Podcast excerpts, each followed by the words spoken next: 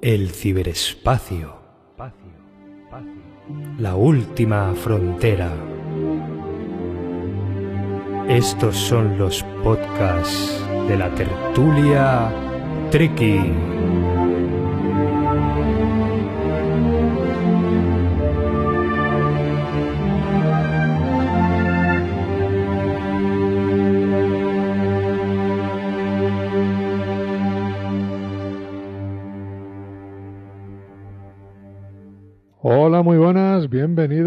Una semana más a la Tertulia Treki. Ya sabéis que es el podcast que hacemos eh, donde analizamos la franquicia de Star Trek en general y Picard en particular.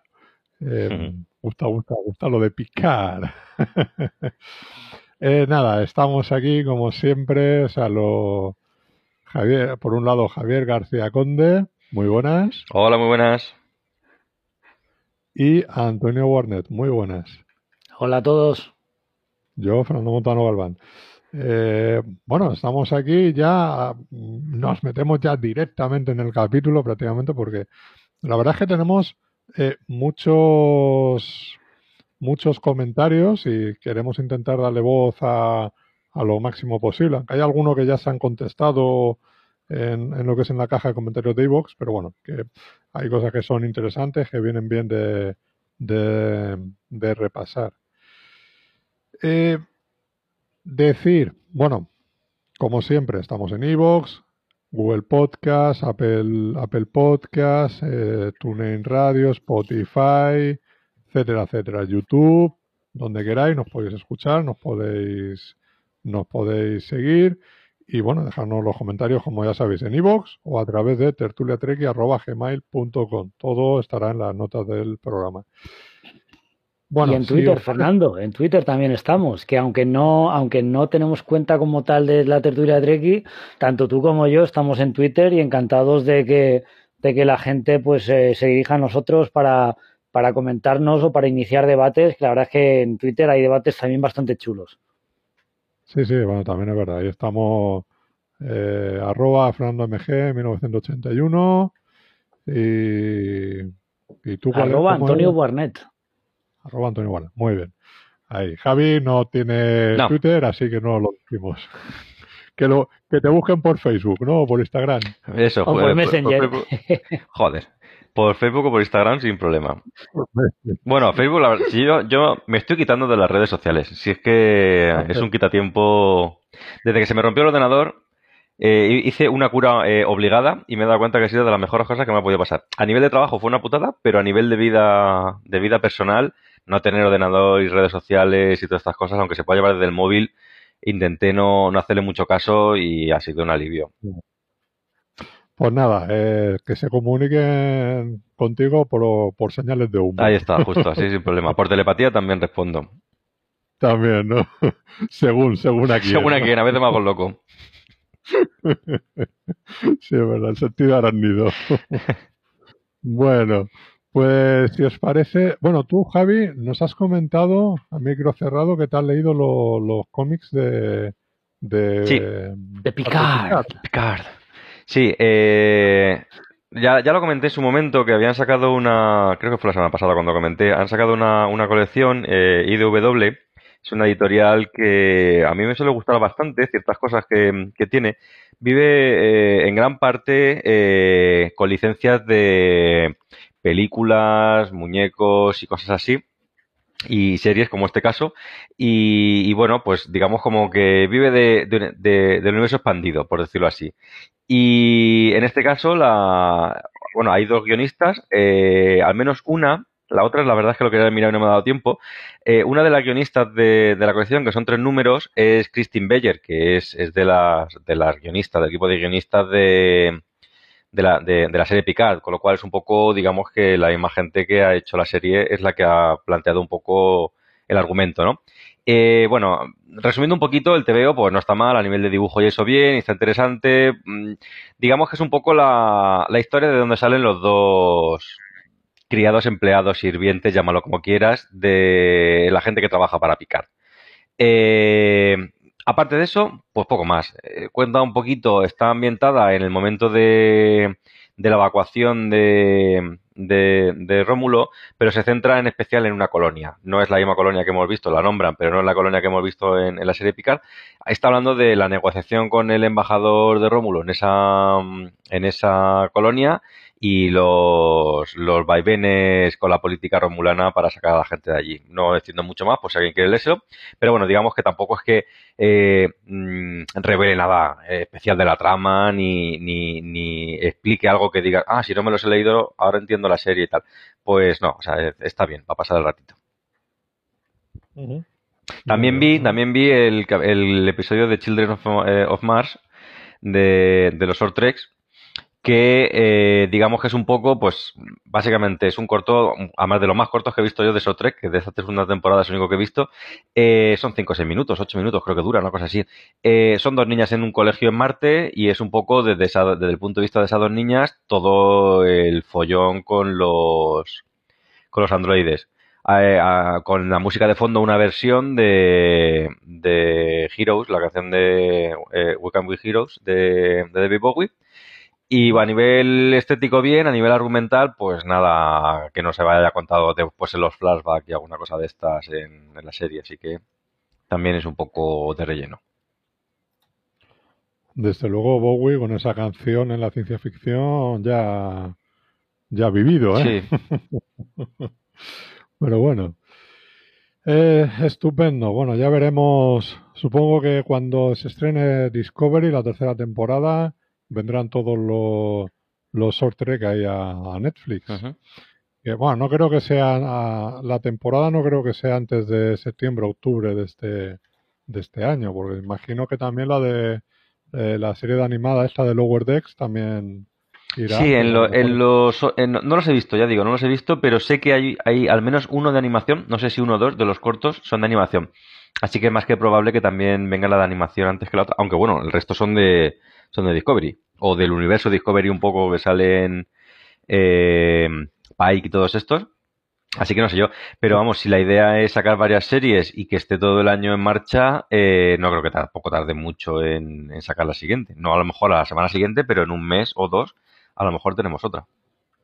Sí, yo supongo que cuando esté terminando ya a picar, eh, a lo mejor te anunciarán hmm. fechas de la, de la siguiente. No creo que lo hagan antes, precisamente para darle la, lo que es, digamos, la, mm, toda la importancia a la, a la, serie que estamos viendo ahora. pues, por eso te digo, a lo mejor luego a mediados de abril pues te anuncian en junio la de, la de animación o en julio, no sé. Y en septiembre, octubre, Discovery. Veremos. Anuncias están para el 2020, así que ya estaremos pendientes. Bueno, a ver, mm, el capítulo ya por fin hemos llegado a, al Cubo Borg y antes de los créditos no empezamos con un flashback. No, tío, no, pensé lo mismo, digo, me van a volver loco. ¿Esto qué es? Ahora un sueño. Aquí toca flashback y si no yo me lío. es gracioso cuando, cuando una miniserie que está planteada como miniserie y que tiene una estructura narrativa muy determinada desde el principio a mitad de temporada, porque sí, decide cambiar esa estructura narrativa eh, y descolgando un poco al espectador. Vale que la propia acción se cuenta por sí misma, pero, pero claro, pero si ya han planteado los capítulos iniciales con una estructura que, que empieza por el flashback, no entiendo a cuento de qué eh, cambian ahora. No sé, también a mí me ha dejado descolocado y no entiendo. Es otro de los de las decisiones que no, que no entiendo. Hombre, yo digo que me ha dejado descolocado de cachondeo. A mí me da un poco igual, ¿eh? O sea, yo lo digo por el cachondeo que llevamos con que yo no me enteraba de los flashbacks, pero... pues a mí no me da igual. Tú me pones un flashback, yo quiero mi flashback del principio. ¿eh? Porque los, entiendo que los, que los capítulos tienen una estructura, vale que son como eh, trocitos dentro de una historia más larga de 10 capítulos. Pero claro, cada pieza debería funcionar de manera independiente, con una estructura determinada. Yo para eso sí que soy un poco purista. Y a mitad de temporada, como ahora no interesa hacer flashback, quitamos el flashback, pues está traicionando a su propia, a su propia narrativa. Bueno, vamos, a, vamos a recapitular. El primer episodio de, de Star Trek Picard es un sueño. Ah, el principio es un sueño, eh, efectivamente. O sea, que lo, lo, lo que siempre eh, estamos empezando es o con un flashback o con un sueño. Pues, o sea que, que en ese sentido no, no tiene Podría, podría ser que los flashbacks es cuando afectan a los personajes humanos y, el sueño es cuando se centran en, en Soji o en Dash, que ya en el primer capítulo. El sueño del piloto era de picar. Ah, ostras, no me acordaba, es verdad. Sí, sí, pues nada, pues ya no sé qué, qué, qué criterio han utilizado para flashback sí, flashback no. Bueno, a mí, yo creo que eso lo veo, no sé, a lo mejor no soy tan purista como tú, pero yo lo veo un poco, pues bueno, el, el inicio es un poco, pues, pues un planteamiento, créditos y luego ya la acción que toca de verdad, más o menos como se hacía en la serie normal, lo único que aquí es un poco más onírico, un poco más de recuerdos, pero, pero bueno, una introducción. Claro, pero es que de todas formas, un sueño que es, Soji de pequeña, allí con, con, con lo que estamos viendo, eh, también puede ser una especie de flashback. En ese sentido, es un, un, recuerdo implantado. Sí. Por eso te digo que, que, perfectamente funciona, funciona como flashback también. O sea, aunque a ella esté representada dentro de, dentro de un sueño. Ah, por eso te digo que, que no lo veo nada desentonado ni mucho menos. Bueno, ahora podemos llamar, en vez de un sueño, pues un flash sueño, por ejemplo.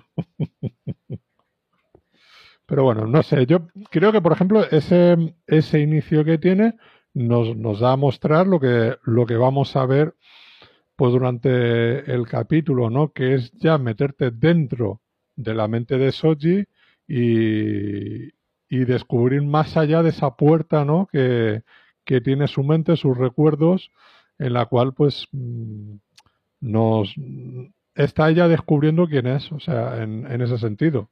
Entonces, no sé, yo creo lo, lo veo en un principio, una primera secuencia de inicio de, de tal, bastante bien.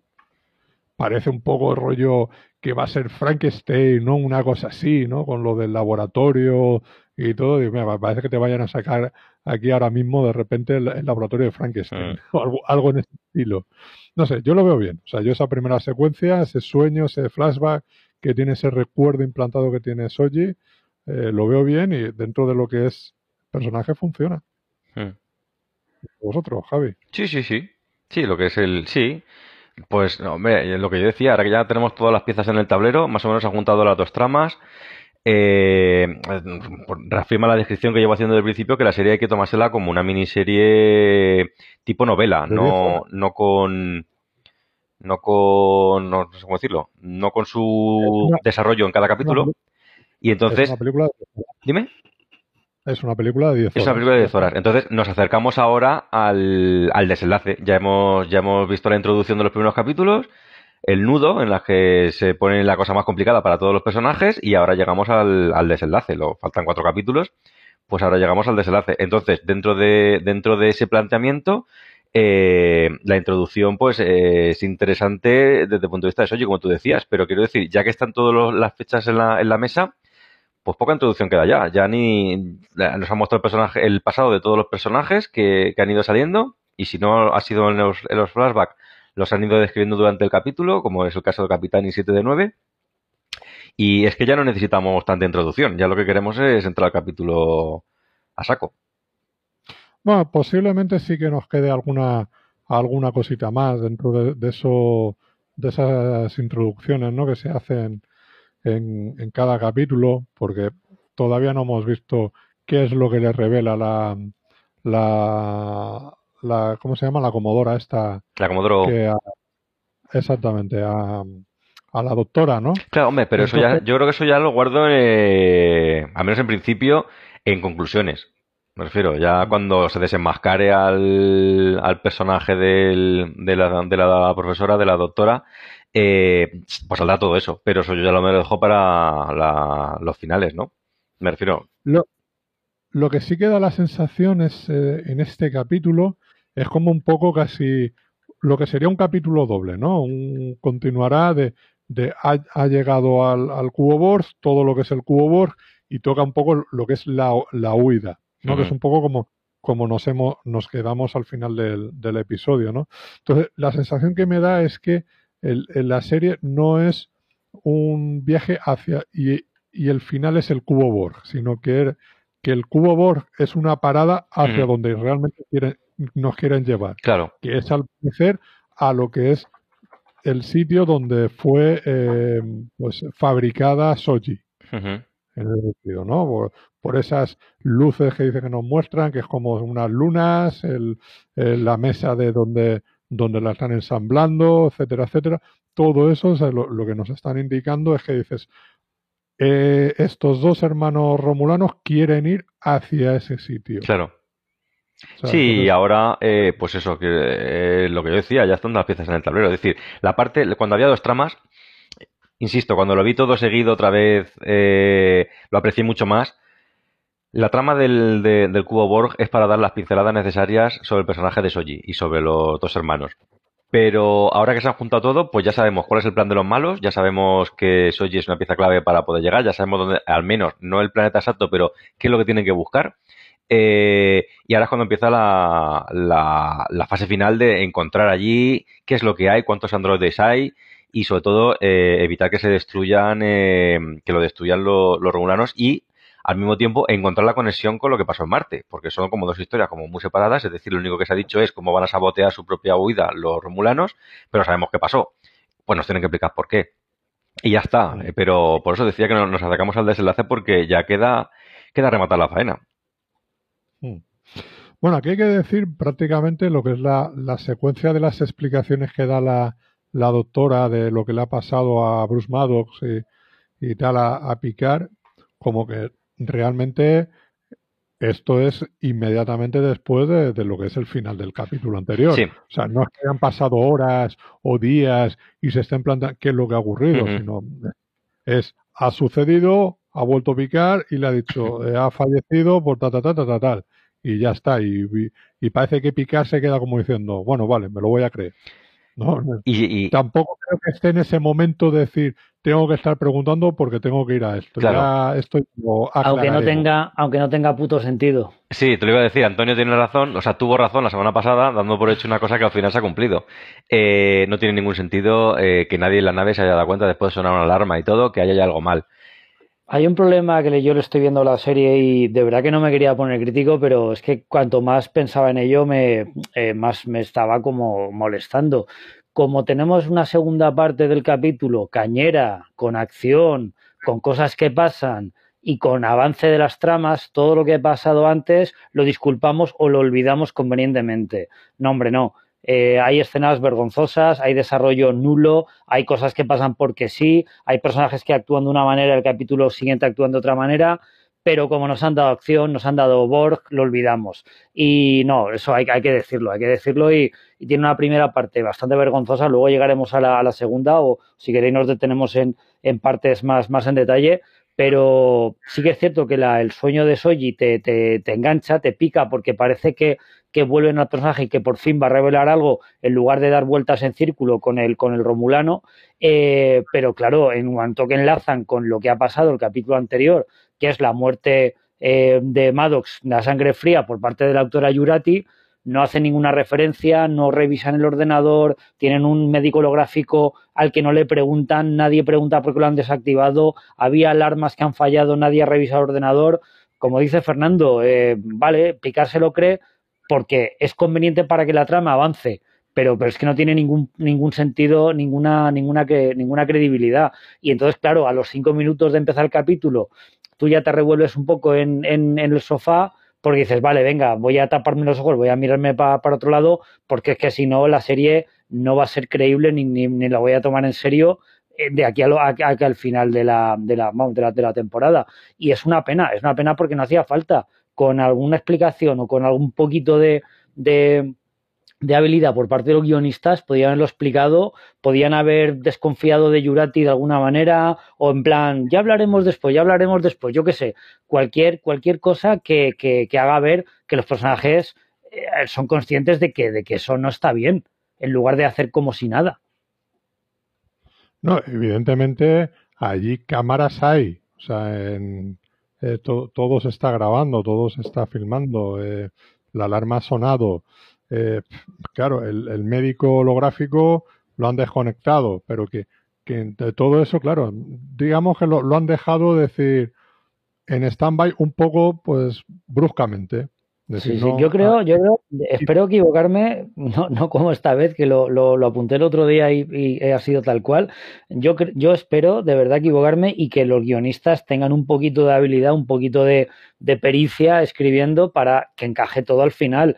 Pero me huelo que son cosas lanzadas de una manera muy torpe y que luego van a ser obviadas, van a ser olvidadas, pues porque directamente no saben explicarlas, no saben contar una historia sin, sin, sin, sin tener estas lagunas de coherencia y de credibilidad que, que, cualquier espectador con un poquito de, pues de sentido común se va a dar cuenta. Eh, y engancha con una, una, experiencia, una sensación que tengo yo con al, respecto, al respecto de, de, Discovery, que es que yo directamente creo que a estas alturas de la serie, los guionistas de Picard creen que los, creen que los espectadores eh, son tontos directamente. Piensan que los, que los trekkies veteranos vamos a tragar por ver a Picard y a los Borges en pantalla y los, y los espectadores recién llegados no van a pensar en cosas de este, de este tipo. Con lo cual, yo creo que directamente están apuntando a, un, a un, unos espectadores jóvenes con, vamos, con cierta simpleza intelectual que se van a conformar con lo que les echen sin rascar y sin cuestionarse nada más. Y es una pena, porque de esas series hay un montón y, Picar yo esperaba que apuntara un poquito más alto. Yo es que no lo dudo en ningún momento. Eh, o sea, yo no, lo mío no es resignación tampoco, pero es simplemente saber un poco en qué, en qué mundo nos movemos. Está claro que el rango de edad de las televisiones ahora mismo no somos nosotros. A mí pues, también me hace gracia porque luego hablas con la gente que si los millennials no ven la tele, que si no sé cuánto, y luego todas las series tienen un público objetivo joven. Pero pero bueno, en fin, es, es, lo que nos toca, lo que nos toca eh, vivir. Pues nada, pues está todo pensado a los jóvenes. Pues hombre, pues ya, ya hemos vivido nosotros nuestro momento. Así que es verdad que es cierto que no había series para gente de nuestra edad en aquella época y que ahora tampoco porque se siguen pensando la gente joven. es que... Pero es lo que hay. Pero quiero decir, a mí no importa que, hagan series para ¿eh? jóvenes. ¿Cómo? Pero es que, no, iba a decir que es que esa es la trampa. O sea, a mí no me importa que haya series para jóvenes. De hecho, lo prefiero. Hay gente que se está enganchando a series jóvenes, pero que no tomen a los jóvenes por estúpidos. O sea, quiero decir, los guionistas piensan que por ser adolescentes, el público de Arrow, de, de, de, las series de CW, de Riverdale o cualquier serie, son imbéciles que se van a tragar lo que sea por tener una trama adolescente o escenas de amor o escenas de acción. Al revés, o sea, el público de televisión es un público culto que sabe de diferenciar lo que es bueno y lo que es malo. Y los guionistas deberían tener más respeto para la persona que está al otro lado y no colar cualquier historia que, que, que, una redacción del instituto te la hacen mejor. Y eso es lo que a mí me molesta, no el hecho de que estén dirigidas para, para el público adolescente. Estoy encantado. Yo mismo soy espectador de series, de series adolescentes, pero me molesta cuando toman a ese público objetivo como estúpido que se va a tragar lo que sea y, y, en Picar, aunque no es una serie para adolescentes, está cometiendo el error de no pulir los guiones, no trabajar los personajes, que las cosas no tengan sentido de un capítulo a otro capítulo y que piensan que por poner una, una escena de acción al final del capítulo vas a olvidar lo que viste la semana pasada. Y esa, esa forma de contar historias a mí no me, no me gusta. No me gusta porque, porque me parece que es pan para hoy hambre para mañana. Me parece que es engañar, que es vender humo. Has estado varias semanas consumiendo un producto y el momento que lo acabas lo has olvidado y quédate otra cosa. Cuando el legado que trae un personaje como Picard era lo bastante interesante, lo bastante potente para que le dieras un poquito más de, trasfondo y para que, para que el legado del personaje continuara. No ya del personaje de Picard, sino de la franquicia. Ahora parece que están haciendo series de Star Trek como setas también me he enterado que han anunciado una del Capitán Pike y parece que lo que quieren es, pues eso, pues como Netflix, sacar productos derivados de, de usar y tirar, de consumir rápido, con tal de, de, de, no perder los derechos, en lugar de hacer un producto que perdure en el tiempo y que sea recordado como las series clásicas de Star Trek o como que cualquier serie de ciencia ficción que recordamos. Pero sí, sí o sea, pues, si, si no te quito la razón, lo que quiero decir es que en el mundo de las plataformas hay que generar contenido no importa la calidad, importa la cantidad. Hay que generar contenido. Ayer estuve leyendo que pues la, la plataforma, si yo no estoy de acuerdo, yo pienso como tú, pero, pero es lo que hay. Eh, al final aquí los que mandan son los productores y si la cadena, las cadenas tradicionales van a desaparecer en favor de las, de las plataformas, pues ya sabemos lo que nos viene. La plataforma de DC parece ser que va, va a desaparecer, porque después de que la serie de, animación de, de Harley Quinn no haya sido lo que se esperaban eh, a nivel de, de audiencia, ahora resulta que no tienen material nuevo y van a tardar unos varios meses en, sacar las siguientes temporadas de, Doom Patrol y, los Titanes. Con lo cual, ¿qué pasa? Que se da por hecho que esa, plataforma se va a ir a la ruina porque va a perder a todos los suscriptores que van a estar meses sin material nuevo. También te digo que el planteamiento, como, como casi todo cacho de C, era un planteamiento absurdo basándose solamente en su material propio primero se genera el material y luego te crea la plataforma, como ha hecho Disney, no al revés. Pero, pero bueno, a fin de cuentas, a lo que yo voy es que se necesita, ahora lo que se quiere es generar material sin, sin, sin que sea tan importante la calidad. Porque mira, mira Netflix, todo el mundo dice, el material de Netflix es una mierda, es una mierda, es una mierda, pero ahí está, que de momento, hasta que no cambien las cosas que cambiarán, pues sigue siendo la primera en suscriptores y todo ese tipo de cosas. ¿Por qué? Porque tiene material a casco porro y siempre tienes alguna serie para ver. Habrá 10 de mierda, pero alguna habrá que te guste. Yo, dos puntualizaciones y ya pasamos del tema porque entiendo que Fernando querrá hablar del capítulo. Por una parte, comentarte que la plataforma de DC no va a desaparecer. Va a ser, va a ser integrada en HBO Max.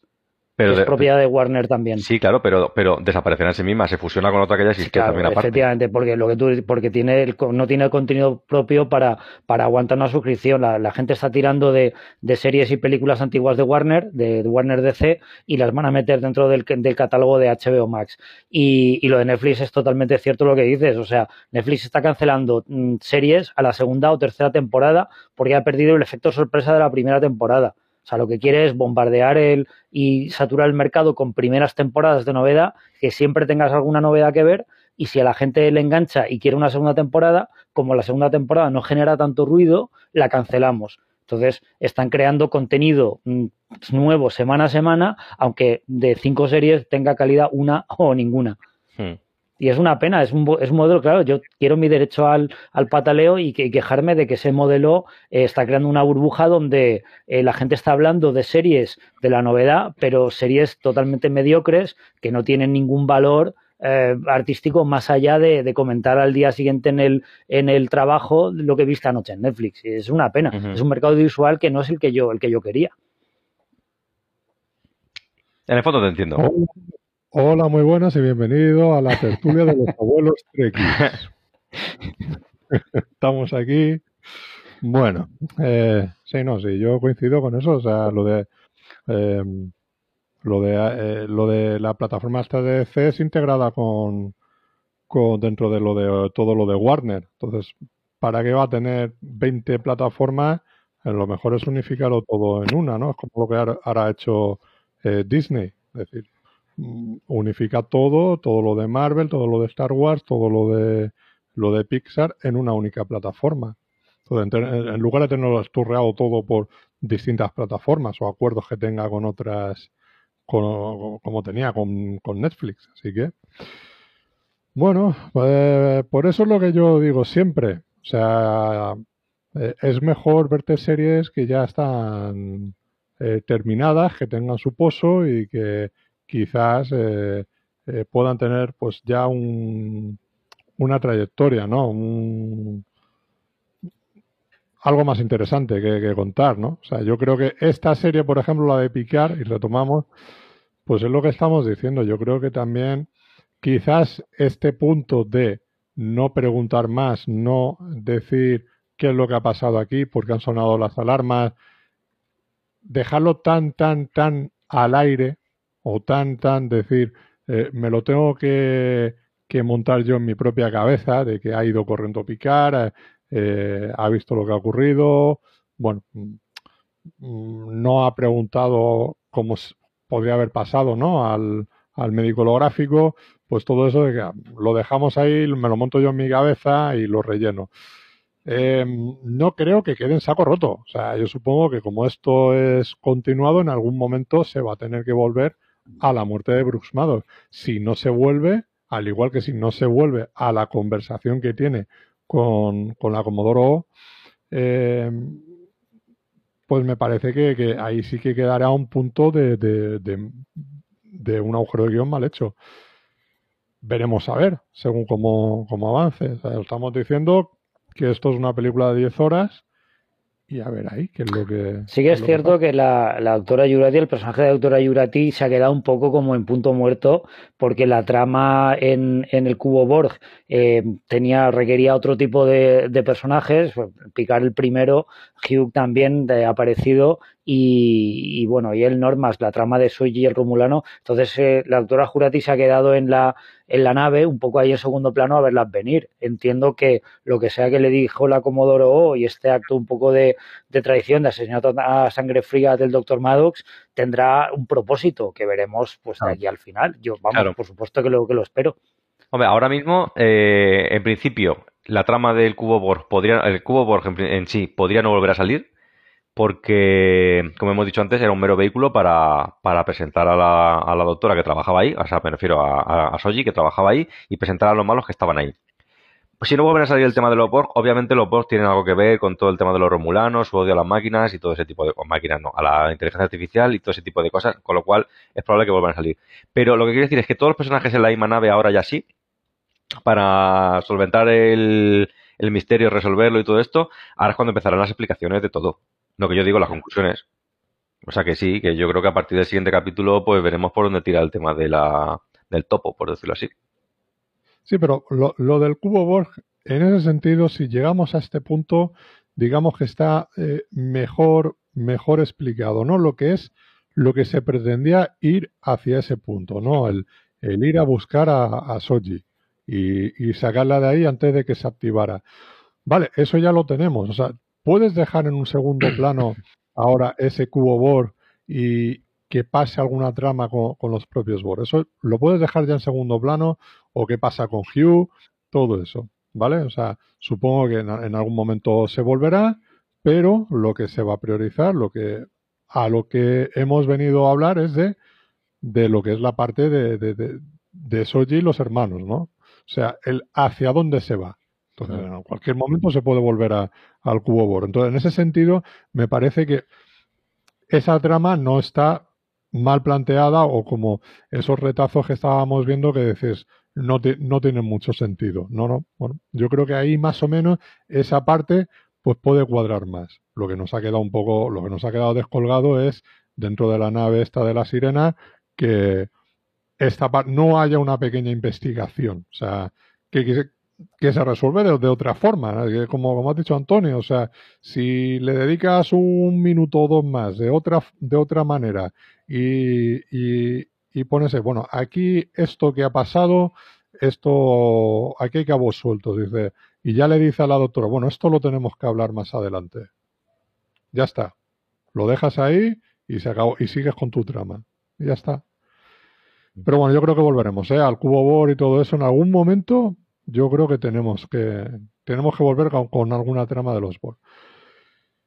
A ver, el entrar, entrar al dicho cubo Borg o al artefacto, ¿no? Como lo llaman. Eh, el Picard tiene que pedir un permiso. Se le tiene que conceder un permiso y entra solo. Y cuando está entrando empieza a recordar todo el mal rollo que le ocasionan los Borg, él cuando se convirtió en Locutus, todo lo que sucedió, Creo que esa parte un poco está, está bien, tiene un punto que está, que está bien, un poco de suspense, hasta que llega eh, un poquito que lo, lo, cogen los Bor ahí lo, y, y, se encuentra con Hugh, que se abrazan como si fueran amigos de toda la vida, que se conocen, que tal, como si realmente hubieran tenido mucha más relación.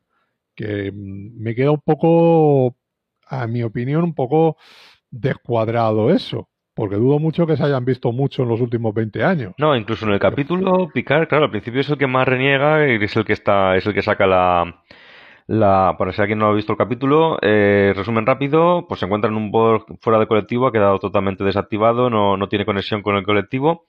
Y Picard, mm, poquito después de todo su problema con Locutus y su deborgización, por decirlo así, eh, planea inocularle un virus al, a este Borg para que cuando se reconecte al colectivo eh, acabe con, con, todos los Borg.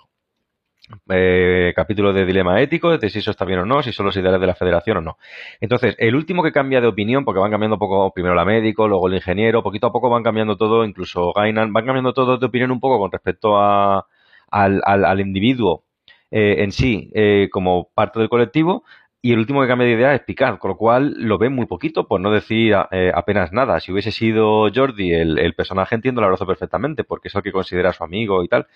Eh, pero bueno, en fin, yo qué sé, yo creo que es un poco como una referencia en plan, pues otro que ha pasado por lo mismo, otro que también ha sido deborgizado, como le pasó con 7 de 9, solo que aquí en vez de entenderse un poco más así a nivel profundo o, melancólico, es más efusivo, pero a mí tampoco me chirrió.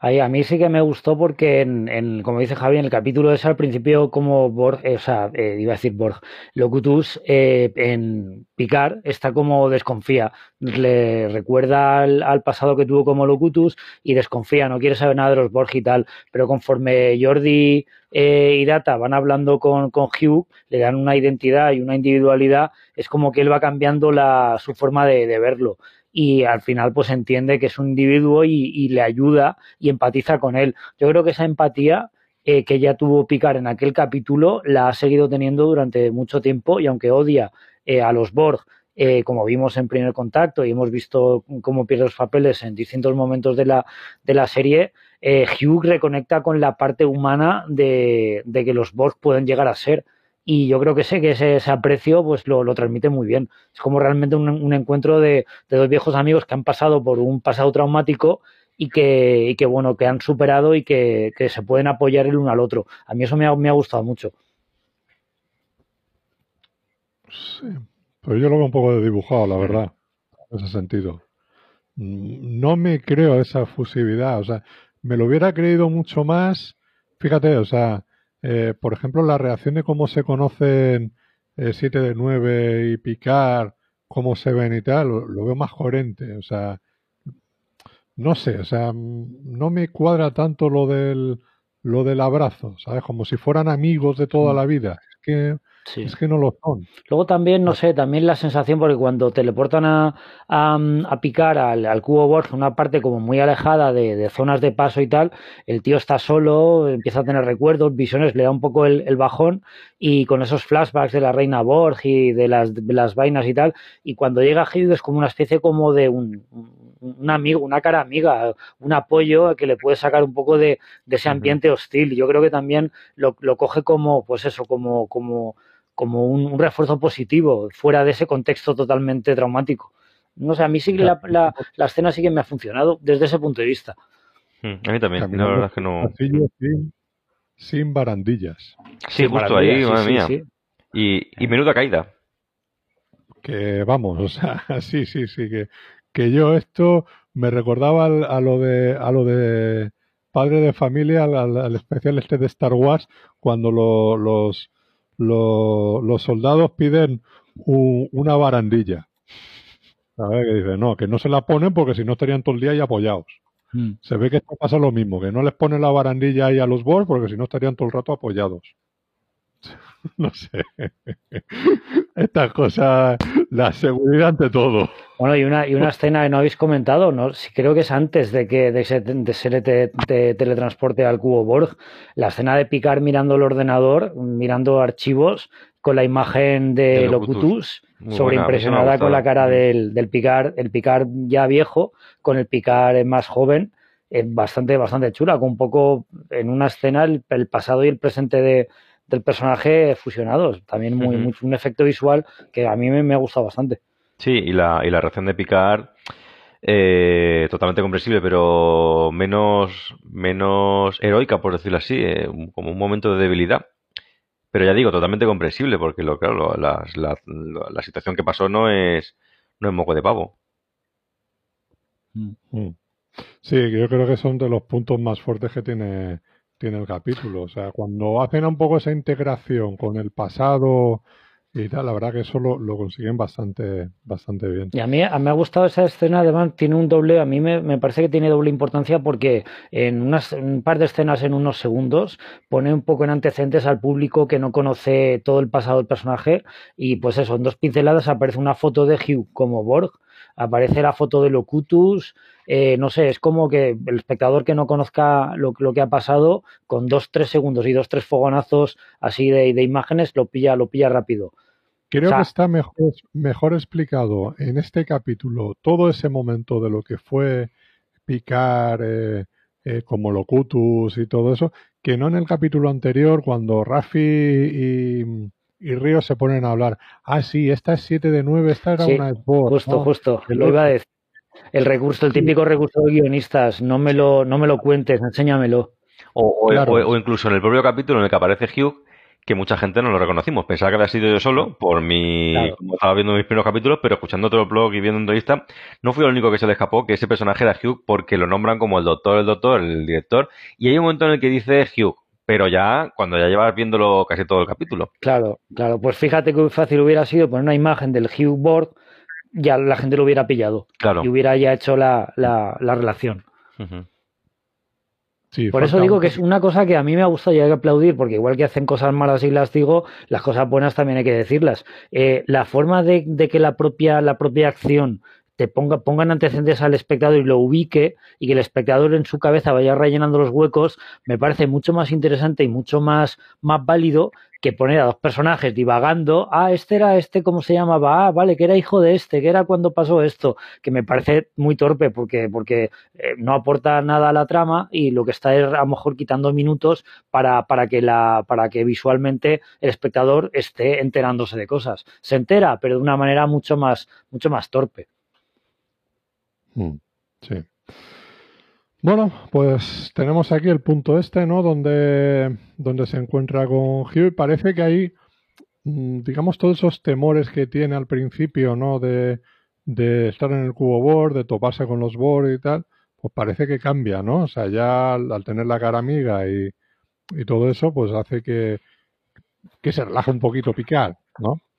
Entonces aquí ya lo que estamos viendo es la, la trama de a ver qué es lo que está pasando ahí, qué es lo que está haciendo eh, Hugh en ese, en ese cubo y eh, bueno, pues intentar buscar a, a Soji, ayudarle, que quizás, no sé, queda un poco en el, en el sentido de decir, ¿realmente Hugh sabe quién es Soji?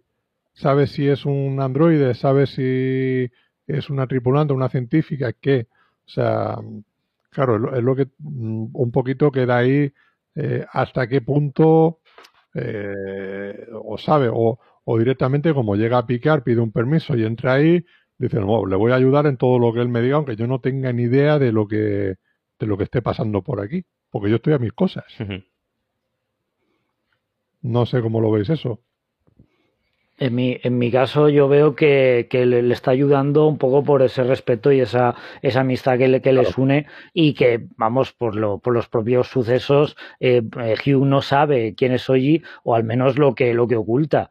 Eh, no, está en su habitación, no sé qué, no sé cuánto, venga, vamos a buscarla. Y cuando llega a la habitación está todo esfarramado y, y no, no sé qué ha pasado, venga, ¿dónde está? Pues ordenador, ¿dónde está tal? Y entonces van a donde, a donde la están buscando.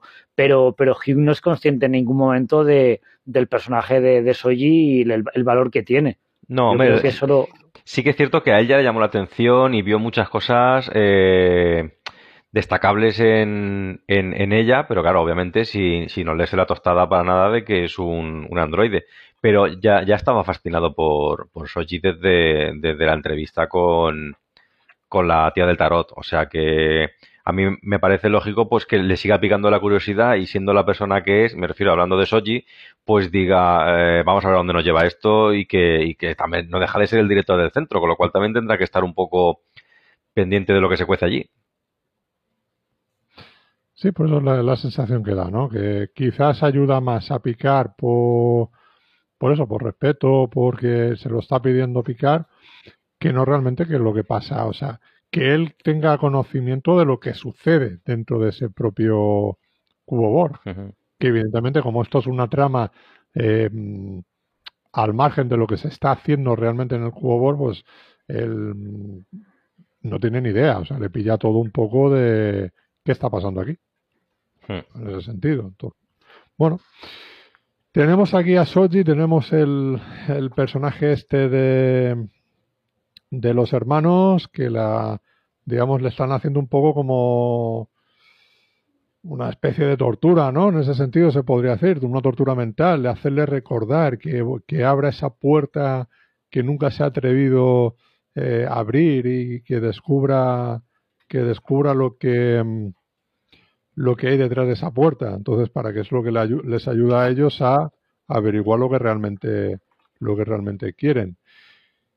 Queda un poquito a mí esa sensación después de averiguar lo que, lo que querían y, todo eso queda como diciendo, te vamos a encerrar aquí, pero que realmente mm, yo creo que el, no la deja encerrada del todo, o sea, porque se escapa con bastante facilidad. Hombre, lo que no contaba, creo que no contaba con que se activase. ¿Te refieres a eso, no? ¿A ese encierro? ¿O a qué encierro te refieres? Sí. Sí, pero yo, yo creo que lo que no contaba es con que se activase. En plan ahí, pues bueno, si sigue asumiendo que es una persona, tampoco creo que esa. Bueno, era, era, radioactividad, ahora que lo pienso, no gas tóxico. Supongo que lo que pensaría era destruir al, destruirla, porque sí que se le quema un poco la piel, eh, sin que ella se, se activase. Lo que pasa que, que se activa. No lo sé, o sea, yo me da la sensación que que yo tengo mis dudas, ¿eh? si realmente quería destruirla como tal o sabía que se podía activar y escaparse ya de ahí. O sea, yo... Mm, bueno, es, no lo es un romulano, pero yo creo que la cara de sorpresa de...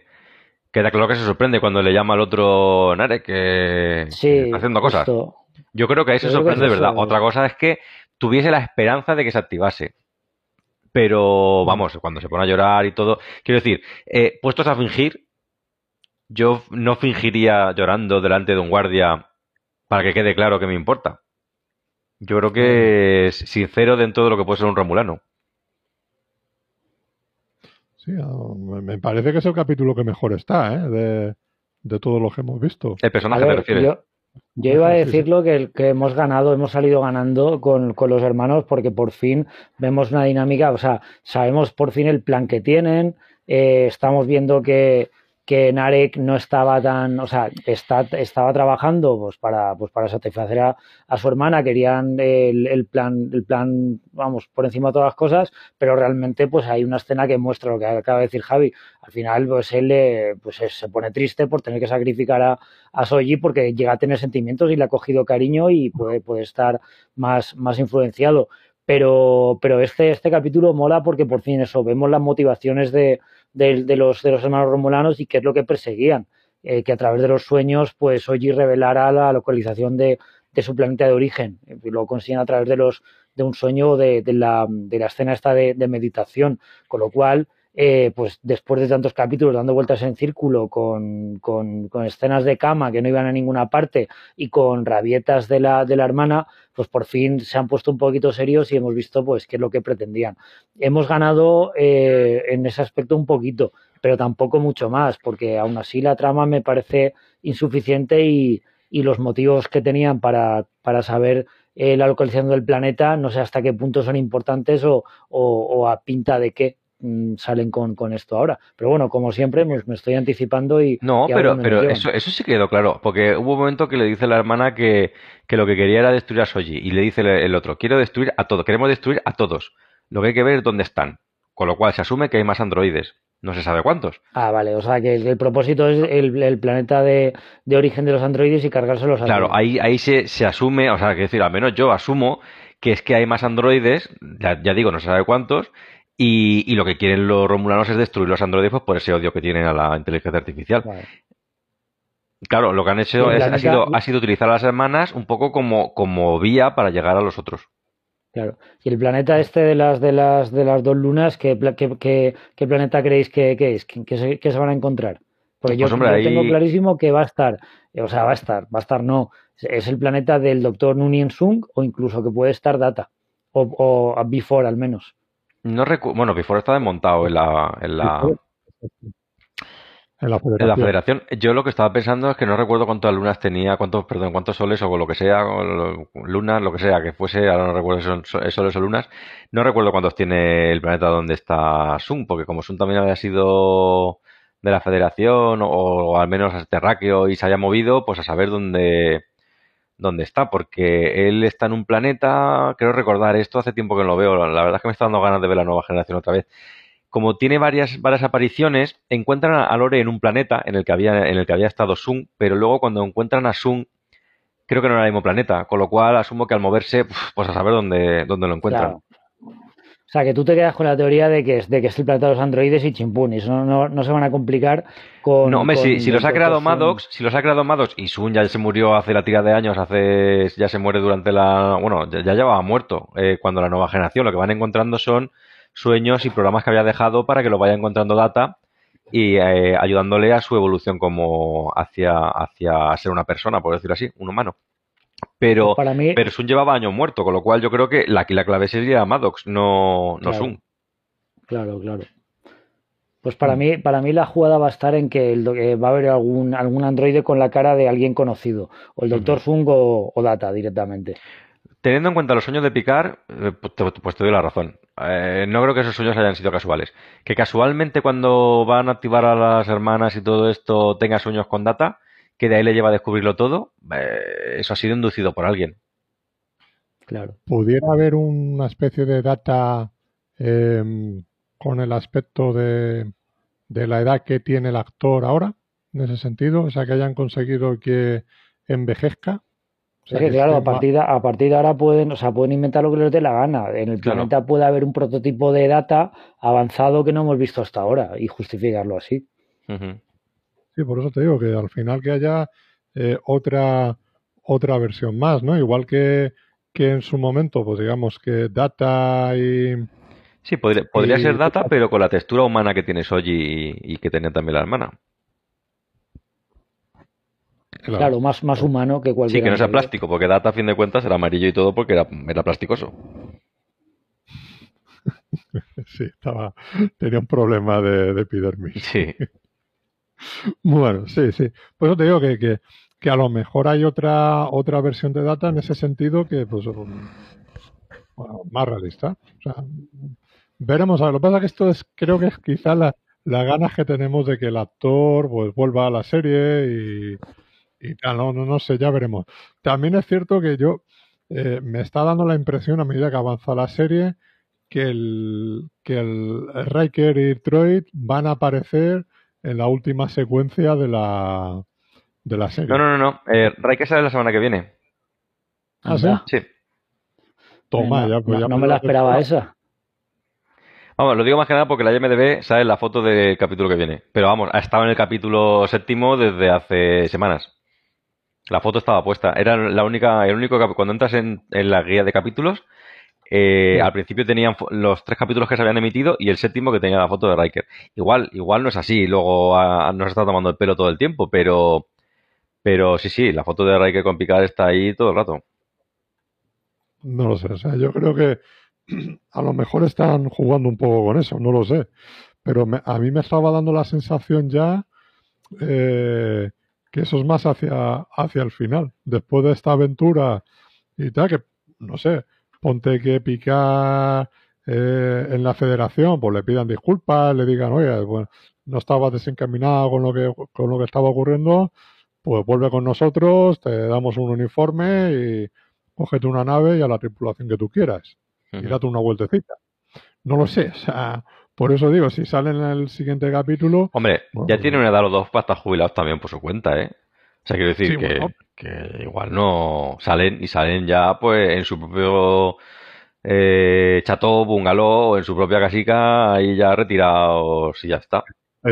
En su propia nave espacial y se la cogen ahí para irse a pescar, ¿no? esas cosas. Nos vamos a tal planeta a pescar, que aquí hay uno, unos sargos de esto de puta madre. bueno, es otra versión de Star Trek distinta. Bueno, pues no sé, eh, cositas, más cositas que hay de este, de este capítulo, ¿no? Este encuentro que tiene eh, una vez que detecta, bueno, antes de eso, eh, Soji, cuando empieza a descubrir eh, un poquito que aquí hay algo raro, es todo 37 meses. O sea, lo que ella, sí, lo que, ella tiene lo que vive. es 37 meses. O sea, esa es la vida que ella tiene realmente de humana, ¿no? O todo lo demás es eh, pues sus recuerdos de cría y tal, todo eso, pues no tiene más de tres años la, pobre mujer. A mí eh, sí que estas escenas a mí me gustaron porque en es que, joder, es que pegan el acelerador con, con Soji de una manera brutal. El, el, hecho de que ella sea consciente de que algo, de, algo no está bien, cuando la conversación con Narek le dice que las comunicaciones con su madre no duran más de 70 segundos y entonces intenta quedarse despierta y efectivamente parece que está programada para que se duerma y no lo recuerde. Se intenta pinchar para sentir dolor y aguantar, pero no, no hay manera. Y luego esta forma que tiene de, detectar eh, la antigüedad que tienen los objetos personales suyos de la infancia y que no tiene más de 37 meses, pues le hace clic en la cabeza, literalmente, y darse cuenta de que, de eso, de que, de que, de que no es, de que no es, no es real. Y luego también la, la escena de, que no lo hemos comentado, la escena de, de la, la meditación romulana, esta sala donde la, la, va guiando y ella va recordando una especie de hipnosis un poco chunga, eh, pues eso, va intentando recordar su, su memoria infantil hasta, hasta que se enfrenta a la realidad que es eh, un recuerdo que tenía bloqueado de ella misma pues viendo cómo fabrican a su hermana en, encima de una mesa como si fuera un, un juguete infantil, un Pinocho eh, compatible y pues darse cuenta de, de, eso, de su naturaleza. Que es lo que, lo que hace que, que, vea pues el, el, planeta, Narek la dice, vale, gracias, ya tenemos lo que nos, lo que queríamos, te encierro y tal. Y ahí es cuando lo que ha comentado Javi, es cuando se activa en esa situación de peligro, cuando se activa y pues directamente con la fuerza que no sabía que tenía, pues a, a hostias directamente eh, al suelo, va escapando a cubiertas inferiores, que es cuando la encuentra Picard.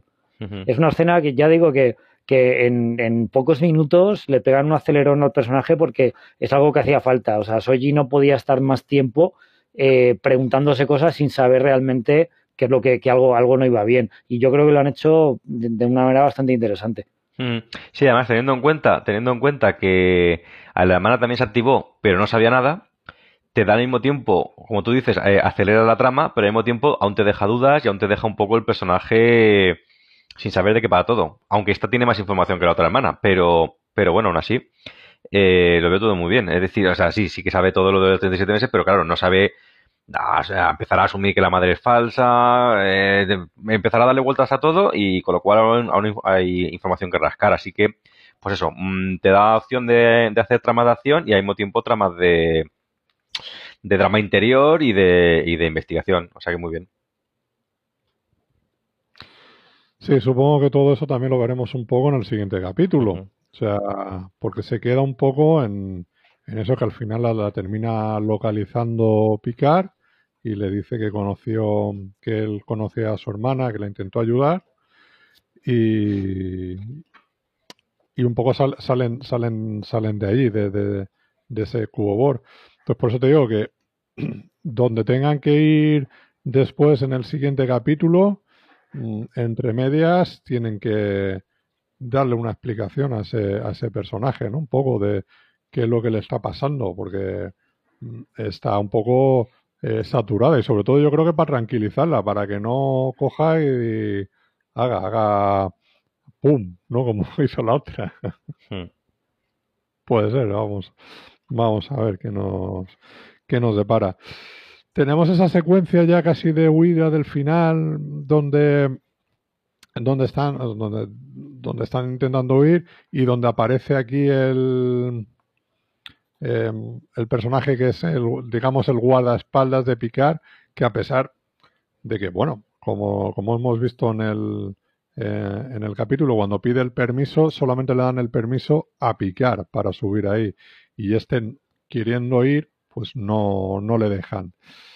Y sin embargo, pues se mete ahí en medio y un poco para ayudar a picar y tal en su, en su misión. O se queda un poco en ese final yo me quedo aquí peleando y, y tú, sales, tú sales aquí eh, escapando.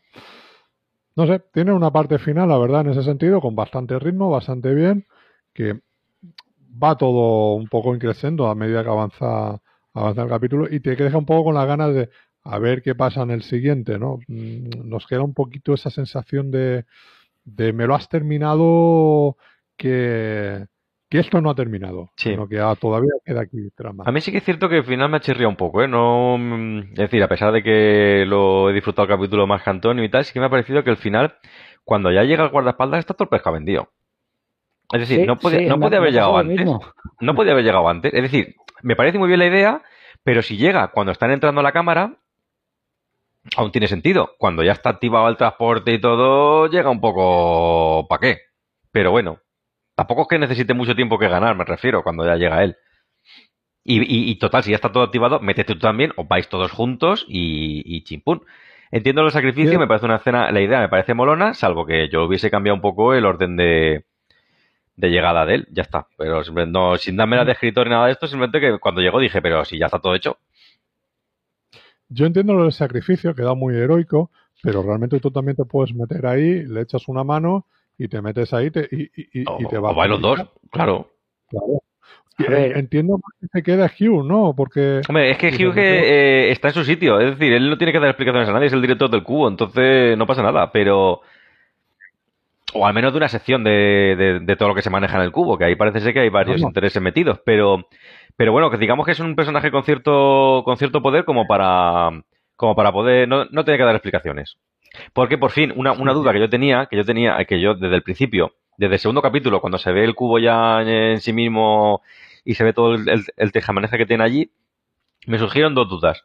Primero, ¿quién coordina el tema del cubo? Porque hay romulanos y, humanos, que decir, Soji en principio es una humana eh, de la federación, o de, no de la federación, sino de territorio de la federación. Los romulanos que van por libre. Y lo ves juntos y dices, ah, ¿cómo está la jurisdicción aquí? O sea, aquí quién, quién, quién dirige, quién es el que parte el bacalao.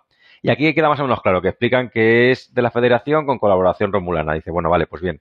Eh, alguna duda ya me ha quedado. La segunda duda que me quedaba era, ¿dónde coño viven los romulanos? Perdón por la expresión. Eh, si hay una supernova que se carga todo el territorio, vemos a gente en colonias, cuando se habla de los romulanos, ¿dónde están los romulanos y quiénes son los romulanos? Eso es una duda que supongo que nos explicarán en los capítulos que quedan, pero no me queda muy claro el, el statu quo de, de Rómulo ahora mismo, de los supervivientes. No sé exactamente cuántos han quedado, no se ha explicado cuántos han quedado, o si se ha dicho el número, a lo mejor sí, pero eh, eran todo campesinos, por decirlo así, o era toda la, la, cúpula militar. No se ha dicho muy bien cómo está la sociedad romulana después de la explosión. Lo más cercano que hemos visto ha sido los trabajadores de Picard. Así que, no sé, eso creo que me quede más explicado más adelante. Pero, pero ya han explicado lo del cubo y, sí, pues si eso es parte de la federación, Hugh trabaja para más, me, lo imagino, más cerca de la federación que de los que de los romulanos, pues ahí tiene cierto poder como para no tener que dar explicaciones a los romulanos que están apuntando. Ahora, el otro es el que lo tienen más pillado. En teoría, eh, lo, eh, el cubo Bor está en un territorio romulano. Antiguo territorio romulano, ¿no? Está en la zona neutral, ¿no? Antigua zona neutral. La zona neutral eh, desapareció con la explosión, ¿no? Por eso me suena que lo dicen en, algún capítulo. En teoría eso es pertenece a los romulanos, es como es su espacio, decir, ahí pueden hacer ellos lo que quieran. Pero, creo, que dicen que, que, la investigación del cubo del artefacto es, es una investigación de la federación. Me suena, me suena que lo dice. Igual tendría que volver a ver el capítulo y asegurarme esa frase, pero... Y parece que de los romulanos también. No, sí, sí, sí, si lo dices, es una cosa de la federación con colaboración romulana. Pero yo al principio me dio por hecho, o sea, lo di por hecho en todos los capítulos anteriores que eso era romulano. Únicamente romulano. Y me chirriaba que hubiese tanto humano dando vueltas por allí. Pero se ve que es algo conjunto. Sí, sí, sí, sí. Yo tengo la sensación esa, ¿no? Que, que eso está un poco allá. Me deje, está un poco en el territorio de, lo, de los romulanos, pero bueno, como hay una especie de tratado, pues eh, eso lo está llevando la federación, ¿no? Y también como yo, como está en su, en su territorio, pues también los romulanos están dentro, pueden acceder y pueden hacer sus eh, investigaciones para lo que eh, ayudar. Claro, a eso me refiero yo con lo de están en su territorio, es decir, ha habido una supernova, ha arrasado, ha arrasado todo el, planeta, asumo que también Remo, que está cerca y eso, entonces que se quedan con la misma, la misma zona de terreno vacía, porque obviamente ahí no hay nada, eh, eh, ahí voy yo antes con lo, cuando decía lo del statu quo de, de, los romulanos, que no sé exactamente dónde están los romulanos ni, ni quiénes son. Cuando se habla de los romulanos como un ente. Es posible que se haya quedado algún planeta vacío y le mira, aquí este pues tiene sus vistas aquí al espacio, todo exterior, pues aquí adelante, os podéis quedar aquí. Hombre, sí, de, hecho, eso lo hemos visto en parte a, a, una parte, una colonia, pero que los dejan allí un poco como como expatriados un poco porque no tienen dónde quedarse. Pero eso digo, que se habla mucho de todo, de toda la huida, de toda la recolocación, que me recordó un poco al tema de los judíos y todo esto. Eh, pero, pero creo que hay, supongo que aunque quedan capítulos, no lo digo como crítica, que conste, lo digo que me, saltan dudas que, que, nos, que nos tienen que explicar aún. Así que me imagino que ahí aún queda, queda tela por cortar. No los han dejado como a Khan, ¿no? En, en el sentido, en un planeta aquí, apáñatelas como puedas, no, sino que, que, donde les hayan dejado, donde los hayan ubicado, ¿sabes? Eh, no deja de ser una zona que, digamos, pertenezca a la federación, en ese sentido. Entonces, bueno, pues ahí están. Pero bueno, yo creo que eso poco a poco lo iremos, lo iremos viendo. Aún hay pinceladas ahí en ese sentido con, con ese tema que, que supongo que nos irán, nos irán descubriendo eh, poco a poco. Y sobre todo yo creo que estos dos hermanos, ahora con la parte esta que tiende ir hacia, hacia el planeta y a lo mejor eh, eh, conocer un poco más sus planes y todo eso, dentro de estos capítulos que quedan, yo creo que ahí vamos a descubrir más cosas de, de lo que les ha sucedido a los romulanos y, y, todo lo que todo lo que está pasando ahí. bueno, ¿alguna cosita más que queréis comentar del capítulo? Sí, ahí la tengo. iba, a decir no, iba a comentar un par de cositas. Primero, puntualizar una, una cosa de que ha comentado Javi respecto de la huida del Nor. Yo no, yo no creo que se haya sacrificado realmente. O sea, a mí la escena también me ha parecido un poco, un poco rara porque está muy mal montada. El tío llega tarde, eh, intentan que sea épico, no, yo me quedo aquí, atrás, eh, escapa tú, pues no sé, un poco el rollo, los, los tres mosqueteros, eh, que pues que D'Artagnan sigue y los mosqueteros se van quedando por el camino para, pues para detener a los, a los malos que les persiguen. Pero es que luego mm, la puerta se cierra y no vemos la pelea. O sea, había, eh, tenía la excusa perfecta para poner una escena de, de lucha eh, donde él pues fuera corriendo por el peligro. Lo único que escuchamos es un diálogo en plan de si queréis, eh, no, no vengáis, si queréis vivir algo así, una especie de amenaza, y cortan la escena. O sea, yo estoy seguro de que el personaje del, del, del Nord no ha muerto. No, no, por este, supuesto. no va, no sé, o sea, al no enseñarlo, claro, por una parte parece que se va a sacrificar, pero como te lo enseñan, te quedas en plan B, ¿vale? O sea, si no se ve el cuerpo, es que está vivo. Con lo cual, pues te deja un, poco una sensación de ¿para qué tanto paripé si, si se podía haber escapado con ellos por el, por el portal? Eso por una parte. Y luego por otra parte que no hemos mencionado, hemos pasado por las partes importantes del capítulo, que había dos o tres cosas chulas, pero no hemos mencionado el, el rollito, el romance entre Yurati y Maddox, la, la forma en la que Rafi se, se intenta conseguir el, el permiso, eh, la forma en la que Rafi está totalmente hecha polvo por, el, por lo que pasó en, en el planeta este de, de, nube, nube libre. Y bueno, hay una cosa que me, que me, que me es una cosa que es muy, muy triste, porque de la misma forma que si os acordáis de la película de, de Molin Rouge, que ahí la película a mí me parece un poco sobrecargada, pero bueno, hay una frase que dice, lo mejor que le puede pasar a una persona es eh, amarla y, que, te amen en correspondencia o algo así. Pues yo creo que en, este, en, una serie de Star Trek lo peor que le puede pasar a un personaje es que no te importe lo más mínimo su, su, su historia. Y el personaje de Rafi no me importa nada. El personaje de Ríos no me importa nada. El personaje de Jurati no me importa nada. De dos personajes que son interesantes, el resto no me importa lo más mínimo quiénes son, qué es lo que le pasan y a dónde van. Y con el, con el de Rafi es especialmente, eh, especialmente sangrante porque la vemos totalmente hecha a polvo y no nos importa. Bueno, te no sé, a ti, no sé, a mí sí que, vamos a ver, tampoco es que sea mi personaje favorito, pero, pero yo empaticé bastante con ella. En el capítulo anterior, eh, ya dije que me, gustó que explicasen más sus motivos y un poco más el desarrollo del personaje, que aparentemente se contaba en la novela, parece ser, no me la he querido leer, o sea, no me la voy a leer, no me da tiempo tampoco, pero no me la quiero leer porque, igual que me he leído el cómic, me lo he leído tarde porque no me gusta ese tipo de, de, material adicional que se saca cuando realmente te está destripando un poco cosas que vamos a ver en la serie, ¿no? Entonces no me quiero leer, pero parece ser que ese personaje se desarrollaba un poco en, eh, en, la novela, junto con que ya se sabe que Yurati y otros son amantes.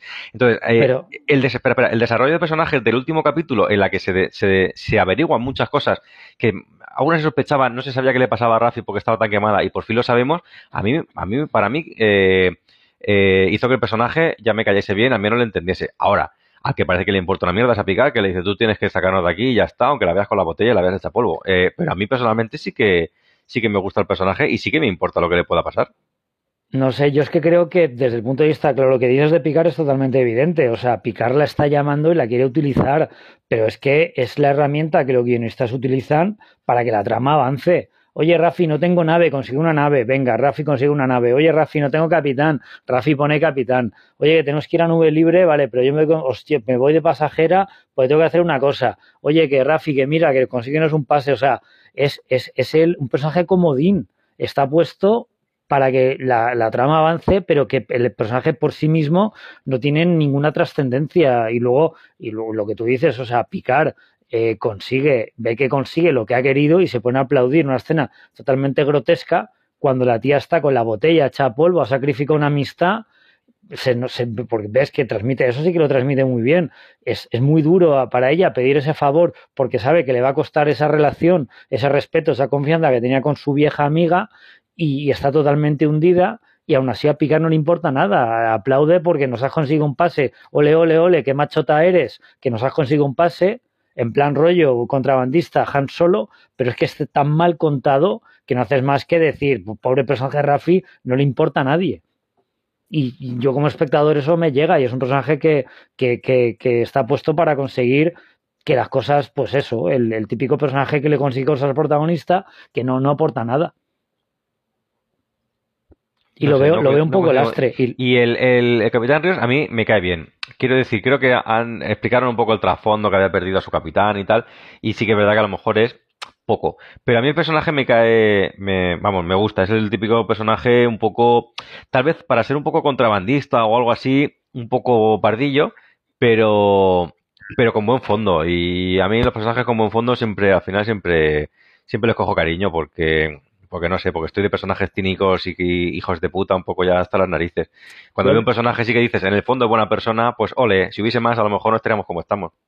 Yo el problema que veo es que reparten muy mal el tiempo, el protagonismo entre unos y otros. Y hay personajes que, que están pagando el precio de que los guionistas no les dediquen atención o se la dediquen de manera muy torpe. Porque la relación totalmente forzada, que no viene a cuento, de Yurati con, con Ríos, vale que había a lo mejor una atracción sexual por parte de Yurati en el primer capítulo. Pues era un latino, un latino cachas eh, y dices, vale, pues me, pones, pero joder, en el capítulo anterior, que para en tiempo de la serie han pasado unas horas, has perdido tu amor, lo has sacrificado y tienes que tener la Antonio, pero lo, está utilizando. ¿Quién controla a los hologramas? ¿Quién es la única ¿Qué es la única cosa que sabe que ella es la asesina? El holograma médico. Se está camelando al que domina los hologramas.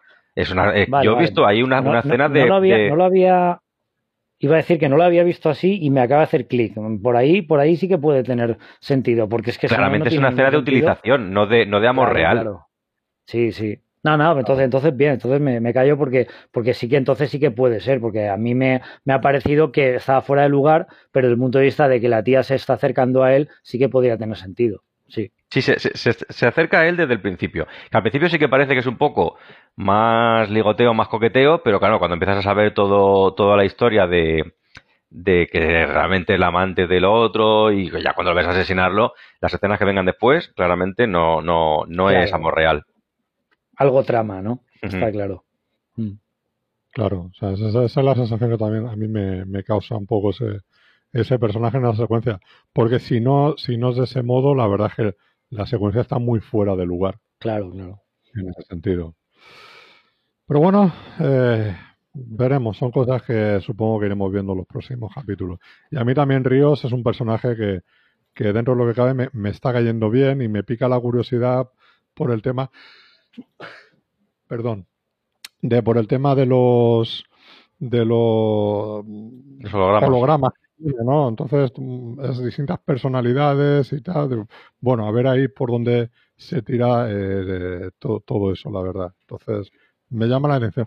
Pero es verdad que tú dices, Antonio, la sensación que da es que eh, a ver, la serie se llama Star Trek Picard, no se llama Star Trek Picard y amigos. Ya, y la tripulación como a lo mejor estamos acostumbrados, ¿no? Yo sí que es cierto que a lo mejor está esperando una tripulación coral, sino como, como la Discovery, como la típica nave estelar de la Federación de los viejos tiempos, donde cada uno te aportaba su granito y la trama avanzaba un poco por, por ese reparto del protagonismo y porque cada uno aportaba, aportaba algo. Aquí sí que es cierto que Picard es un poco el centro y el resto bailan un poco a su son, con algunas tramas pues más o menos interesantes. Entonces, pues bueno, pues esto es lo que Date cuenta de una cosa, o sea, en Discovery todo giraba en torno a, a esta, a Michael, y, y lo, dijimos en varias ocasiones, la tripulación no está formada. La tripulación del puente de mando no está formada del todo. Ahora a lo mejor en esta tercera temporada, si están vagando por ahí por mil años en el futuro, pues sí, ya sabemos los que son y, y, y, esos van a ser los personajes eh, principales. Aquí quiero que pase un poco lo mismo. O sea, la serie es picar, esto le están acompañando y si va a haber una segunda temporada y posiblemente una tercera temporada, pues tendrás que terminar de confeccionar la tripulación al final de esta temporada. Entonces, puede ser que conozcamos mucho más a los personajes en la siguiente temporada. por eso a mí es la sensación que me da en ese sentido, que es el mismo planteamiento. ¿sabes? De, de, de, decir esto lo vamos a dejar en segundo plano, nos centramos en picar y luego ya la siguiente temporada, según a ver qué es lo que van a hacer, qué otra aventura eh, o qué otra misión tienen que, que, hacer con la federación o al margen de la federación. Vamos a ver, pues ya a lo mejor la, la tripulación estará más, más confeccionada. Ya lo hemos dicho, quizá nos puede faltar o nos gustaría que estuviera 7 de 9 quizás faltaría un, un primer oficial, ¿no? Claro, algo un, poquito, más definido, ¿no? Sí, sí. Por eso te digo, o sea, que está un poco, es esto, es, esta tripulación es un poco hecha a la aventura. Necesito un, capitán, un piloto, necesito, pues eso, un holograma médico para cuando haga falta y un científico y poco más, ¿sabes? Y ya está. Entonces, por eso te digo que la nave es pequeñita también, no es la Enterprise. Entonces, pues todo eso es lo que, lo que falta un poco por confeccionar. De momento es la rama de Picard y por qué le está moviendo todo ahí, que el pobre Picard lo está descubriendo al mismo tiempo que lo estamos descubriendo nosotros. O sea, porque él, él está ahí con sus viñedos, le aparece esta, ya le pica la curiosidad y bueno, tengo que investigar a ver qué es lo que ocurre. Como todo esto no me gusta cómo está funcionando, de la federación, etcétera, etcétera, lo voy a hacer yo por mi cuenta. Y va descubriendo y ahora por eso, por eso digo, o sea, que realmente es una misión un poco aquí te pillo, aquí te mato. Ah. Lo que estamos viendo. Bueno, eh, tenemos por ahí comentarios, si queréis. Un segundo, yo quería comentar una cosa, quería comentar una cosa por eh, cuando hablas de la tecnología de salto, de, transportación, no sé cómo lo llama, con el, final del capítulo, con la que se llevan a, picar del, cubo Borg, eh, habla de una raza que, bueno, que digamos que habían obtenido la tecnología cuando los Borg habían asimilado a, los sicarianos. Pues los sicarianos aparecen en Voyager. Y quería nombrarlo, pues alguien quería ver el capítulo y, ver eh, esa raza de donde sale. Es en el capítulo 9 de la primera temporada, que se llama eh, Prime Factors, factores primarios, creo que se llama en castellano y eh, digamos que la Voyager llega a un planeta en el que existe la tecnología, esta, esta tecnología es la, base del capítulo, existe una tecnología que le podría acercar a la Tierra porque es capaz de, de, transportar en, un instante eh, grandes cantidades de materia a puntos muy lejanos del punto de origen. Pero bueno, es, eh, digamos que tienen su propio código ético y entra, digamos que se ven al otro lado, se ven al otro lado de la primera directriz cuando una ley que, eh, incrementable, que es la base de la, de la sociedad, no les permite eh, el intercambio de tecnología. Pues nada, pues en este capítulo se nombra a esta raza que había aparecido aquí y que vemos que finalmente han sido asimilados. Por supuesto, en la primera temporada ni se nombra a los Borg, ni se sospecha que vayan a aparecer aún. Aún faltarían dos o tres temporadas más para que, para que apareciesen, con lo cual podamos por hecho que, los Borg en su expansión alcanzan este planeta finalmente y lo asimilan también. Mira, verdad, no, no me acordaba de eso, ¿eh? interesante. Interesante. Eh, sí, porque ellos intentan utilizar, como no les, no les dan la tecnología, eh, lo, lo, roban. Sí. Eh, y, y, es Genway el que prohíbe utilizar esa, esa tecnología. Por eso, por nada. Sí, pero bueno, prohíbe que eh, les propone un intercambio. Es una sociedad, es una sociedad muy, muy hedonista que solamente busca el, el, el, placer y la, y la diversión. Eh, entonces, como por su ley, o sea, por su normativa, les impide el intercambio de, o, o, ceder, no el intercambio, sino ceder tecnología para que no se, no se maluse, eh, llegan a un acuerdo con uno, uno de allí dice, mira, yo paso la tecnología si queréis, a cambio de toda la biblioteca de, de, la nave, toda la, literatura, porque esta gente es un poco como eh, siempre con hobbies nuevos y cualquier cosa que sea, le da muchísima importancia a las historias y tal.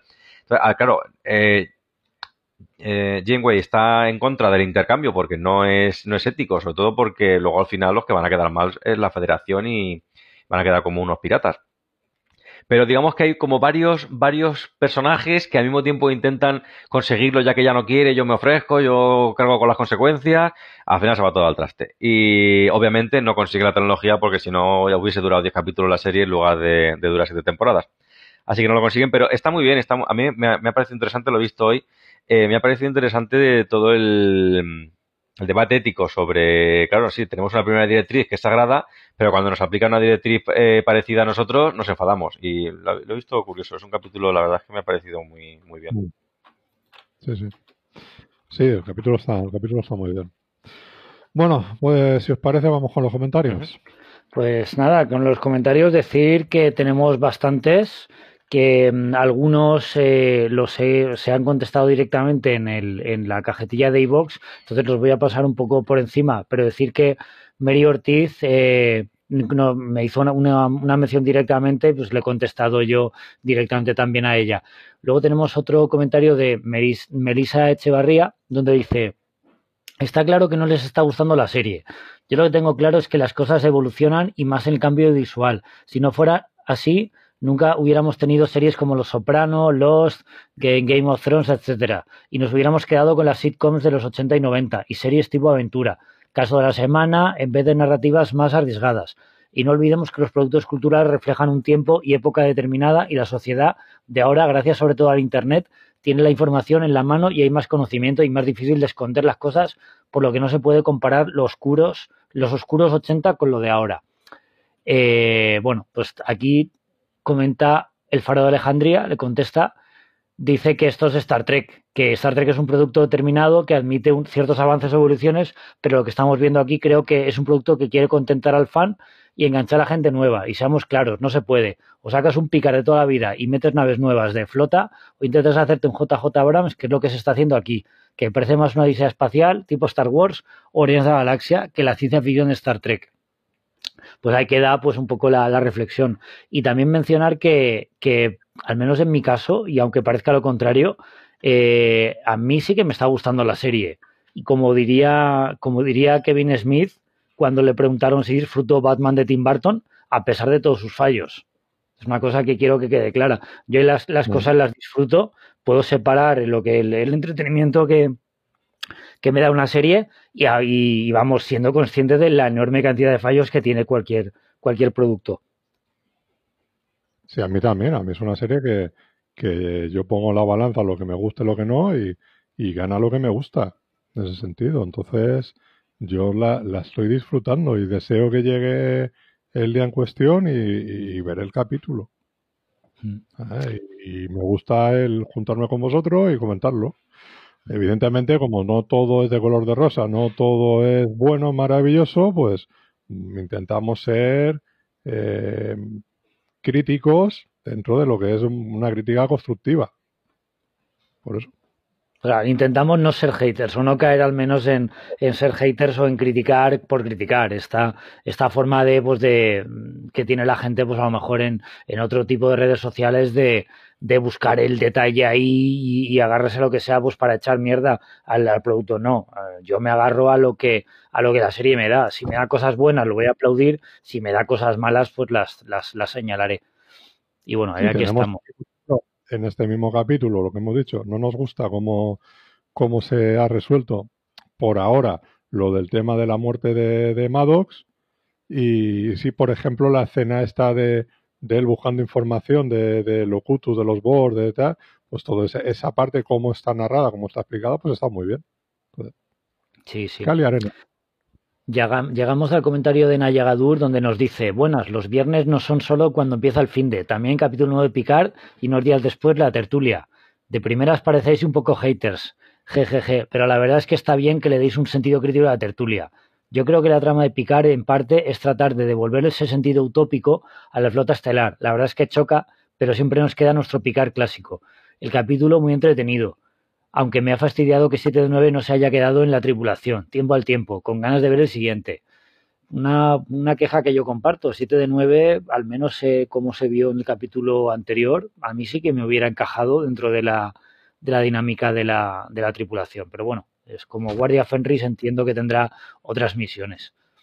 La volveremos a ver, seguro. Sí, yo creo que aunque sea, eh, si no en esta temporada, que yo creo que si le, si le, da el numerito ese de contactos por algo, si no al final de esta temporada, en la siguiente seguro que aparecerá. Es un personaje demasiado eh, goloso como para desperdiciarlo, entre comillas, en un solo capítulo. Esto tiene que dar más. Y si, y si no, la, y si no la llama, eh, porque pierde la tarjeta o algo, de seguro que se, se, se encuentran por el camino en algún momento. Sí. Así.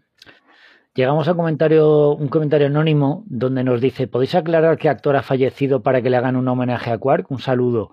Y aquí contesta Javi que, que nos despistamos un poquito porque pensamos que había muerto Armin Shimmerman, el actor que hacía de Quark, y no, eh, murió eh, eh, Aaron Eisenberg, creo que se llamaba el actor, el, el personaje Nog, el, el hermano de, de, Quark.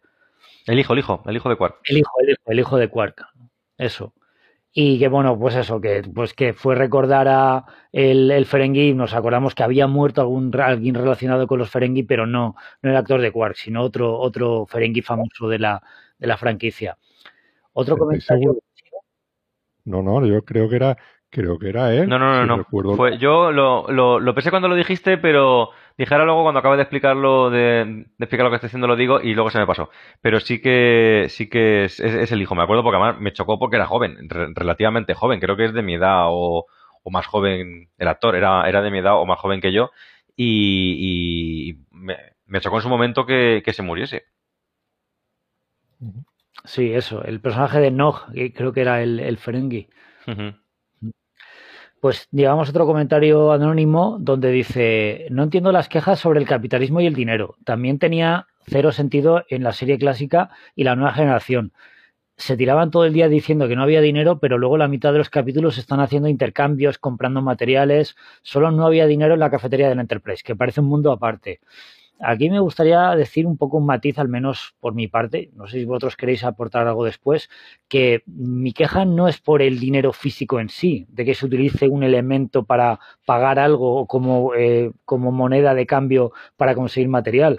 La idea del dinero en Star Trek es algo eh, que va de la mano de la idea de, de que se ha superado el capitalismo salvaje del, del siglo XX y de que la, la gente no necesita la acumulación. la acumulación. de bienes materiales, efectivamente, y de que la gente está por encima de, de, de, ese ansia de conseguir algo de valor a cambio de otra, de otra, de otra materia. Eh, no sé, es un, un poco la, la, queja por la que yo vamos, que yo le hago al, al tema del dinero, que ha vuelto ese capitalismo eh, salvaje que se supone que Star Trek había, había erradicado por la propia definición de, del concepto de que se había superado esa idea de, de, que yo te doy algo y tú me pagas lo que vale.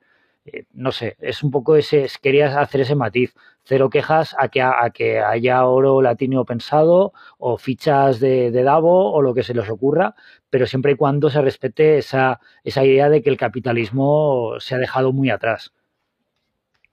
Sí, pues nada, un poco más que añadir porque ya lo has dicho tú eh, bastante bien.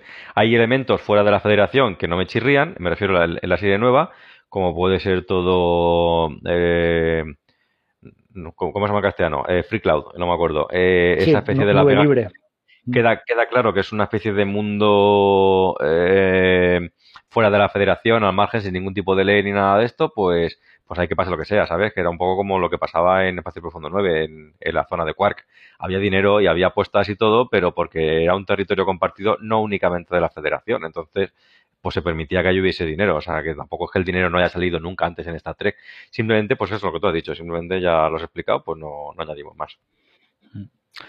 Llegamos al comentario de Karel, donde nos dice, hola, los escucho todas las semanas, gracias por el podcast. A mí me parece muy normal que haya dinero fuera de la federación, sobre todo en esos planetas donde la federación solo tiene influencia de nombre, pero no de hecho. Me está gustando la serie, ¿será que yo también soy oscura y, cínica? Pues justo lo que acaba de decir Javi, efectivamente hay planetas fuera de la federación donde pues entiendo que haya eh, un sistema monetario eh, para sostener una economía. Pregunta a Oscar si hay una referencia al final de Voyager que hace la capitana diciendo que 7 de 9 no había llegado a la Tierra. Sí, le, respondí yo. Eh, el capítulo final eh, efectivamente empieza con, que están todos ya de vuelta, es el aniversario, no sé si el 25 aniversario de la vuelta, una cosa así, eh, pero te van diciendo durante el capítulo pues, que 7 de 9 no había llegado y se muestran un poco las consecuencias de que, de que no llegase. Eh, pero al final la, tía desafía toda esta especie de patrulla del tiempo que había salido, eh, viaja, al tiempo, eh, viaja al pasado para convencerse a sí misma más joven que no tome la decisión de una decisión clave que acaba con la muerte de 7 de 9, que no la tome porque 7 de 9 es importante en el futuro de los, de los, de los personajes. Un poco lo hace por motivos un poco egoístas, ciertamente, pero al final 7 de 9 sí que llega porque cambian el, cambian el pasado. Muy bien. Llegamos al comentario de Malenitz donde nos dice, hola chicos, interesante debate. Estoy a favor sobre mantener la visión positiva de Star Trek, pero veremos cómo termina la temporada. Después, a mi parecer, Antonio exagera un poco diciendo que la lectura feminista ridiculiza a Picard y a Ríos. Yo veo que se divierten y si ellas llevan la acción este capítulo como dicen, entonces tendríamos que llevar la cuenta en porcentajes de cómo se reparten los momentos claves los personajes femeninos y masculinos para repartirlos por igual. Además, ha sido un momento al final, pero creo que hemos mejorado porque ahora ni cuenta me di de eso y antes era lo extraño. Bien pone Star Trek. Yo creo que 7 de 9 fue un personaje de acción que ahora coja el arma y siga roles que antes identificábamos como masculinos, pues es nuestro rollo. Las mujeres también podemos ser violentas y más con todo el rencor que llevaba 7 por lo dicho. Bueno, pues tengo que decir que estoy completamente de acuerdo, que a lo mejor me pasé un poquito siendo quisquilloso con el tema de, que el, empoderamiento femenino estaba puesto de un poco de manera forzada o que ridiculizaba los personajes masculinos, pero sí que es cierto que, el hecho de que, de que antes no fuera así y ahora eh, se hace y bueno, pues hay que, hay, hay, que aplaudirlo. Yo sí que es cierto que a la, a la guionista del capítulo anterior le hubiera pedido un poquito más de sutileza, pero bueno, si, si el personaje femenino es el fuerte y, a las chicas les ha gustado, pues yo, yo encantado. No, pero si claro, fuiste tú, eh. yo creo que a los demás nos gustó el personaje y era entendible su motivación. Sí, sí, no, sí, sí, entiendo, entiendo la motivación. Yo simplemente lancé un poco la reflexión de que me parecía que el cómo lo habían hecho había sido un poco torpe, que se notaba que estaba hecho un poco el recurso para que las mujeres destacaran de manera, de manera artificial por parte del guion, no porque la historia lo pidiera. Pero una vez que entras en la historia, pues bueno, yo soy el primero que, aplaude eh, a 7 de 9 y, que las mujeres lleven el, peso. Lo, han hecho, lo han hecho antes y, ahora pues también. No, yo para mí, o sea, el personaje está muy bien y cómo lo hace, para mí yo la, la pega que le puedo poner es al personaje de la mala. O sea, que, que la mala tenga un poco como ese rollo medio lésbico que, que da ahí, pues dices, bueno, quizás, eh, quizás ahí pues, mm, eh, lo podías haber dibujado de otra forma el personaje. Si quieres que sea una mujer, me parece bien. Si quieres que sea un hombre, también. Pero mm, quizás haberlo dado de otro, de otro tono, porque parece como volvemos a, a los 90 a que que, lesbiana significa mala. Claro. sí, lo que comentó Javi hace tiempo, todos los personajes sexualmente ambiguos parece que son, pues eso, pervertidos o que son los malos precisamente por estar desviados del, camino un poco más, más común. Había que intentar no caer en ese recurso. Entonces me recuerda un poco a eso y lo veo un poco mm, un recurso más, eh, más facilón y ya está, pero bueno. Llegamos al, y viva el plan Charles Bronson. lo, de Charles Bronson nos, quedó a todos claro y efectivamente en cuanto coge los pistolones con esa venganza, pues es, lo, que, lo que tiene. Llegamos al comentario de Jesús Culianet donde nos dice, pues a mí el capítulo me ha gustado mucho, pero ¿qué voy a decir yo? Que a pesar de estar cercano a la cuarentena, soy de esos impuros que descubrió Star Trek por las películas de JJ Abrams. Y ahora disfrutando la serie gracias a vuestros análisis. Gracias por vuestro trabajo de parte de todos los nuevos asimilados. Bueno, pues encantado de... Y, son muchas personas ya las que nos dicen que se han enganchado a, a Star Trek por las películas de Abrams y luego han ido más atrás y han, seguido picando con la, con la franquicia, lo cual es algo de, la que, de lo que yo me alegro. Yo espero que no diga en serio lo de. Está claro que es cachondeo, pero lo de impuro espero que no lo piense, porque. O sea, o que nosotros. Que no crea que nosotros pensamos eso. Porque yo, por ejemplo, me leí los libros de Julio Verne, eh, pues ya acabada la carrera. O sea, quiero decir que hay ciertas cosas que se dan por hecho, que mucha gente da por hecho que esto te lo tienes que haber leído, te lo tienes que haber visto, cierta música que tienes que haber oído. Y no, oye, pues cada uno descubre las cosas cuando, cuando puede y hay, hay un montón de cosas, un montón de, de, de ocio que es imposible abarcarlo todo de golpe y cada uno hace contacto como puede. Y, sobre todo hay que tener en cuenta que lo hemos dicho muchas veces que, bueno, no sé si es español, pero en Sudamérica creo que han tenido mejor distribución, pero en España la distribución de esta Trek ha sido tan mala que entiendo perfectamente que hasta que ha llegado y se ha dado publicidad y se ha tratado con una superproducción y se le ha dado bombo eh, a esta Trek ha sido con JJ Abrams. Pues si entras por ahí y luego descubres lo demás, pues como tú dices, Antonio, bienvenido sea. Pero no creo que nadie tenga que tener complejo de ningún tipo por descubrirlo tarde. La situación en España no ha sido como para que todo el mundo lo descubra como nosotros, que hemos dicho muchas veces que teníamos que mandar amigos al extranjero a por vídeos. O sea, no era, no era posible verlo y es lo que hay. Sí, sí, yo por ejemplo la, la serie original yo la vi en el, en el 2009 cuando se reeditó en DVD y, y se sacó en Blu-ray esa edición remasterizada con con el material extra a un precio más asequible. Es que encima era eso, o sea, lo, que había editado valía un ojo de la cara. 100 euros, por, temporada. y lo pagaba. Eh, claro, todo eso hace que, que dice, aunque yo tenía interés en Star Trek, hasta el 2009 realmente yo no me he puesto a ver todo de forma completa. En ese sentido también, o sea que a lo mejor también soy impuro. No, pero es con... que nadie sea impuro por verlo. Además, si nos ponemos, la serie era de los 80. Todo el que lo ha visto después de los 80 ya es impuro. Ya está, es así de fácil. Yo incluido, yo incluido. Yo empecé a verlo cuando conocí a Antonio en el club de Star Trek, yo había visto la clásica. Yo empecé a ver todo lo demás después, pues ya era mi época universitaria. Así que eh, impuros hemos sido todos en algún momento. Lo único que hay que hacer pues es aficionarse, que tampoco nadie está obligado, también hay que decirlo, y, y disfrutar, que a fin de cuentas no deja de ser un entretenimiento, aunque tenga cierta cierto pozo, cierta profundidad, no deja de ser una serie de televisión de entretenimiento, hay que tomarlo como eso. yo siempre lo he dicho, yo, había visto todas las películas de Star Trek y, lo que no había visto era las series, algunos capítulos sueltos de la nueva generación y algún capítulo suelto también de la, de la serie clásica, pero ya está, entonces realmente hasta a partir del 2009 que en vez de costar eh, 100 pavos cada, cada, cada DVD, te costaban 50 y con el 35%, pues por 100 euros tenías las tres temporadas, pues no la disfruté la, la serie completa y la disfruté como un enano. y luego a partir de ahí me piqué y, y, me acuerdo que te preguntaba a ti, Javi, y digo, no, no, ahora la nueva generación y tal. Y, y, y, a ver la nueva generación y luego ya todo lo demás. Claro. Poco a poco. Pues el siguiente comentario también es de Jesús Culiane, donde nos amplía un poquito más esta, esta reflexión que lanza y comenta que las películas de Abrams dice que como películas están muy bien hechas, bastante entretenidas y para cualquier espectador externo son buenos productos. Otra cosa es que respeten más o menos el espíritu de la serie original de Star Trek. Por otro lado, como bien habéis dicho, el resurgir de la serie de Star Trek es por las películas, por lo que deberíamos estar todos, yo el primero porque me enganché la saga por ellas, agradecidos mi humilde opinión y ahí la dejo para aportar a la polémica. Pues perfecta, perfecta reflexión y ahí está. Mucha gente se ha enganchado a Star Trek por las películas más entretenidas y si le ha interesado la ciencia ficción más, más clásica, pues se ha ido a las, a las series tanto antiguas como modernas y no se ha quedado solo en, en los, los combates de naves a los Star Wars, como a lo mejor otros se podrían haber quedado. Mm. Comentario de Miguel, Miguel, Trek. Dice, en general la serie me ha parecido bastante trekkie, aunque solo sea por las continuas referencias a personajes, tecnologías y hechos vistos a lo largo de la saga. Eso sí, tampoco me gusta el fin de la utopía y la aparente pérdida de principios de la Federación.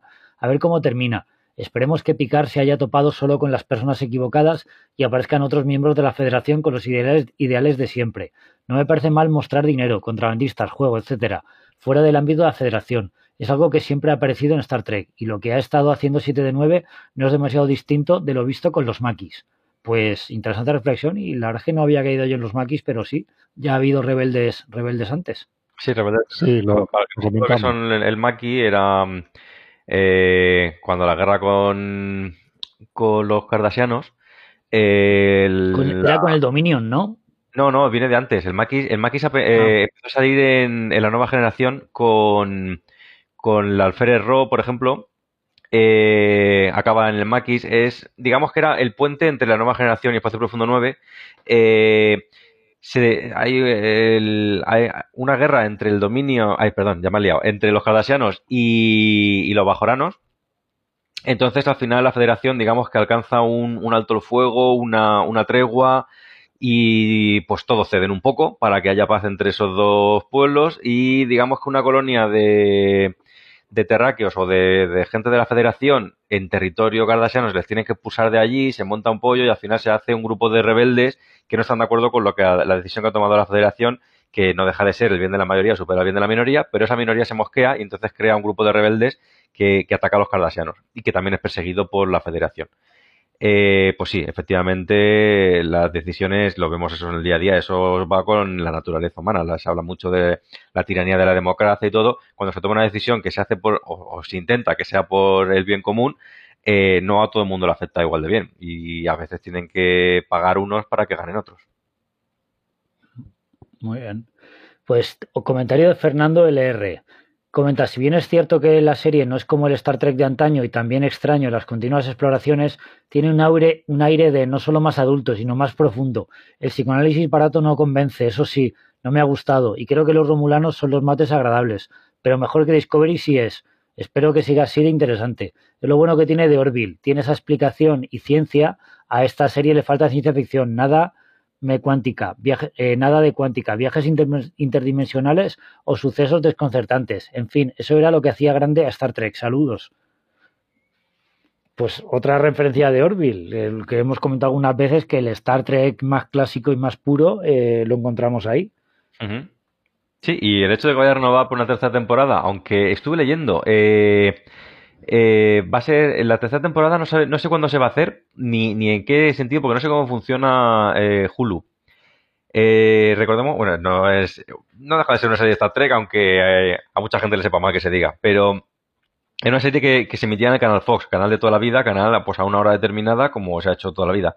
pero claro, como Disney ha comprado Hulu, perdón, ha comprado Hulu, ha comprado Fox, eh, pues ahora eh, The Orville pertenece también a Disney. Eh, y no se sabía muy bien qué iba a pasar con ella y al final va a ser pasa en todo el catálogo de, Hulu, o sea que para el que quiera seguirla a partir de ahora pues probablemente ya no se emita en el canal Fox, aunque yo la verdad el tema de los canales no sé ni cómo está en España, no sé si seguimos teniendo canal Fox o cómo funciona la cosa, pero ahora digamos que va a ser de Hulu, ya no de Fox.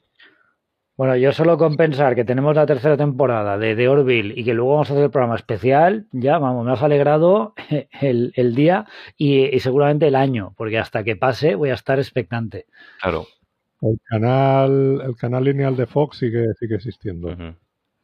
Mm, ya te digo, lo que veremos a ver es cómo llega aquí, por ejemplo, sería como The Orville, ¿no? O sea, de si se va a seguir emitiendo en lo que sería en Fox o puesto en algún momento dado eh, se va, eh, va a venir Hulu, que es lo que eh, creemos y esperamos que va a tener la expansión a nivel mundial y que bueno, todo ese catálogo que quizás no va a estar dentro de Disney porque a lo mejor se puede tachar de más, no sé, más violento, más adulto, más lo que fuese, pues eh, debería, debería estar ahí.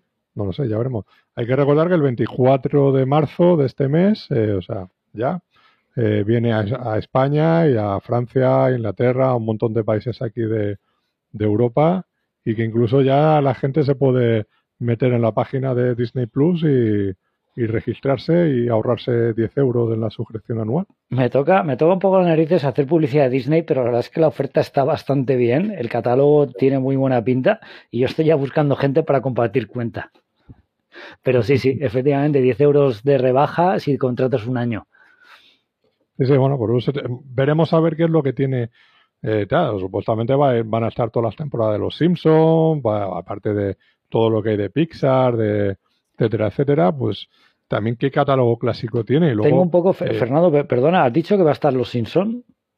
Sí, sí. Ah, pues eh, yo no tenía claro que iban a meter de salida catálogo de Fox, aunque sé que sé que son, son ahora Fox propiedad de Disney, pero vamos, eh, yo llevo años pidiendo una plataforma de Fox para ver 24, Buffy, Expediente X, y si poco a poco eh, van entrando cosas de Fox, entonces vamos, aunque no encuentre gente para compartir, contrato la cuenta para mí solo.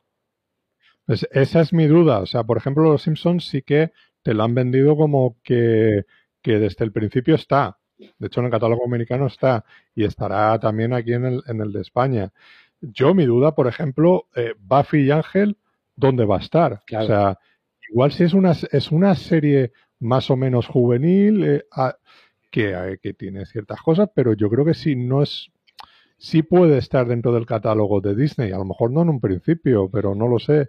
Pero sí debería estar. Ahora, me estás hablando de 24, me estás hablando de Expediente X, yo creo que eso no lo vamos a ver en el eh, en Disney Plus, lo vamos a ver en Hulu. Claro, es que son, son, son series marcas de la casa de Fox, como por ejemplo House y, eh, y alguna y alguna otra, y que, que entiendo que al ser propiedad eh, Fox de Disney, de alguna manera tendrán que hacer uso de esas licencias. Yo esperaba que saliera una plataforma propia de Fox, aunque al menos lo metan dentro de Disney. Aunque lo que tú dices, si Disney va a tener una, una, digamos, una imagen más infantil juvenil, no, no entraría mucho. La plataforma, digamos, de, del, contenido adulto, del contenido más de Fox, es Hulu. Ah, vale, pues ahí estaría, ahí estaría, claro. Yo, creo que va a ir todo eso, va a ir a, va a ir a esa plataforma. Igual que todas las series que tiene de FX, ¿no? O sea, de, de, de Fargo, eh, por ejemplo, eh, lo que hacemos en las sombras, eh, esta de, de los motoristas, pues todo eso en teoría va a ir a, yo creo que va a ir a, Hulu, no va a ir a Disney Plus. Lo que no me casualidad que es, es, HBO, lo sé porque la, la pude ver hace un par de meses y esa sí que la tiene HBO. ¿Cuál? La de lo que hacemos en las sombras, la de los vampiros de, de Tiki Tiki. Pero, es de FX. De ah, igual lo tenga, es de FX. O sea, pertenece a, al conglomerado de Fox. Vale, vale. Pues nada, seguimos, quedan dos comentarios. Uno, pues un poco polémico, como no, podía ser de otra manera. Guerrero Romulano, que nos dice, ya ni os escucho. Me parece una serie normalita y muy muy lejos de lo épico de Star Trek. No merece la pena ni analizar los capítulos. Pero, pero, pero, ¿qué clase de comentario es este? O sea, no, Romulano, no. O sea, tú tienes que ver el capítulo, tienes que venir aquí a comentarlo y escuchar nuestra tertulia y decir si estamos de acuerdo o no. Si al final luego igual te damos la razón y somos más haters que tú y todo. ¿eh? Porque Romulano, no te vayas, tú escucha aquí la tertulia Treki que tú empezaste con nosotros y el viaje tienes que acabar con nosotros también el viaje. Yo, eh, yo diría, yo diría más. Yo diría, eh, eh, yo diría más. De, Guerrero Romulano, no vean la serie, pero escúchanos. También. Escucha, o al menos dar el botón de descargar. Muy bien. Eso sí. Y el último, y el último tenemos comentario de, de Mary Ortiz, que fue la primera que comentó y la última que comenta, y nos dice, hola de nuevo, visto ya el episodio 6, este que acabamos de comentar. Y para no ser tan lover, voy a decir lo que no me gusta mucho, la doctora y el capitán. Cero química, es decir, poco. Igual es porque ella no me gusta mucho y me da grimita, pero la escena de ellos dos me ha sacado mucho. Por el resto, genial. Me ha encantado el encuentro de Hugh y Picard, pelillos de punta. El sacrificio final es algo que tampoco me ha gustado mucho. Lo hemos visto muchas veces y no tenía sentido en realidad. Y bueno, hay que decir que como, como suele pasar ya más de una vez, tenemos a los mejores oyentes porque con tres líneas hacen un colofón y un resumen del capítulo, más que nosotros que nos tiramos una hora y pico. Ah, porque ahora subido nosotros, pero en un parafillo. Sí, sí, completamente, completamente de acuerdo, Mary. La verdad que sí, los detallitos que nos han gustado ya os hemos dicho, completamente de acuerdo contigo, y que sí que Hugh y Picard tienen el momento, el momento chulo de la, del capítulo, eso, eso es así. Y ya estarían todos los comentarios. Ellos van más al grano y nosotros divagamos por, ay, es que este no, no es nuestro Star Trek, ay, es que esto ya no lo han hecho para nosotros, ay, es que no sé qué. Bueno, no sería, no sería tertulia Treki si nos, nos extendiéramos un poco, sería comentario Treki. argumentos Treki. Argumentos Treki. Exacto, exacto. Pero bueno, bien, bien está. Bueno, chicos, la semana que viene, eh, más tertulia, a ver qué nos depara este capítulo 8. De, no, el 8, sí, el 7. 7, 7. Me ha acercado, me ha acercado un momentito la IMDB. Parece ser que ya tiene ficha el, el o sea, ficha, el resumen, el argumento del capítulo siguiente y confirmado en el propio argumento del capítulo que tanto Hugh como, como Elnor se tendrán que, enfrentar a una enfadada Narisa, a la Romulana, la Romulana mala. O sea que habrá, habrá temita. No nos vamos a ir del, del cubo Borg, por lo que parece. Estaremos en el planeta, en el planeta eh, Nepente o algo así, creo que se llama, y habrá cositas también en el cubo Borg.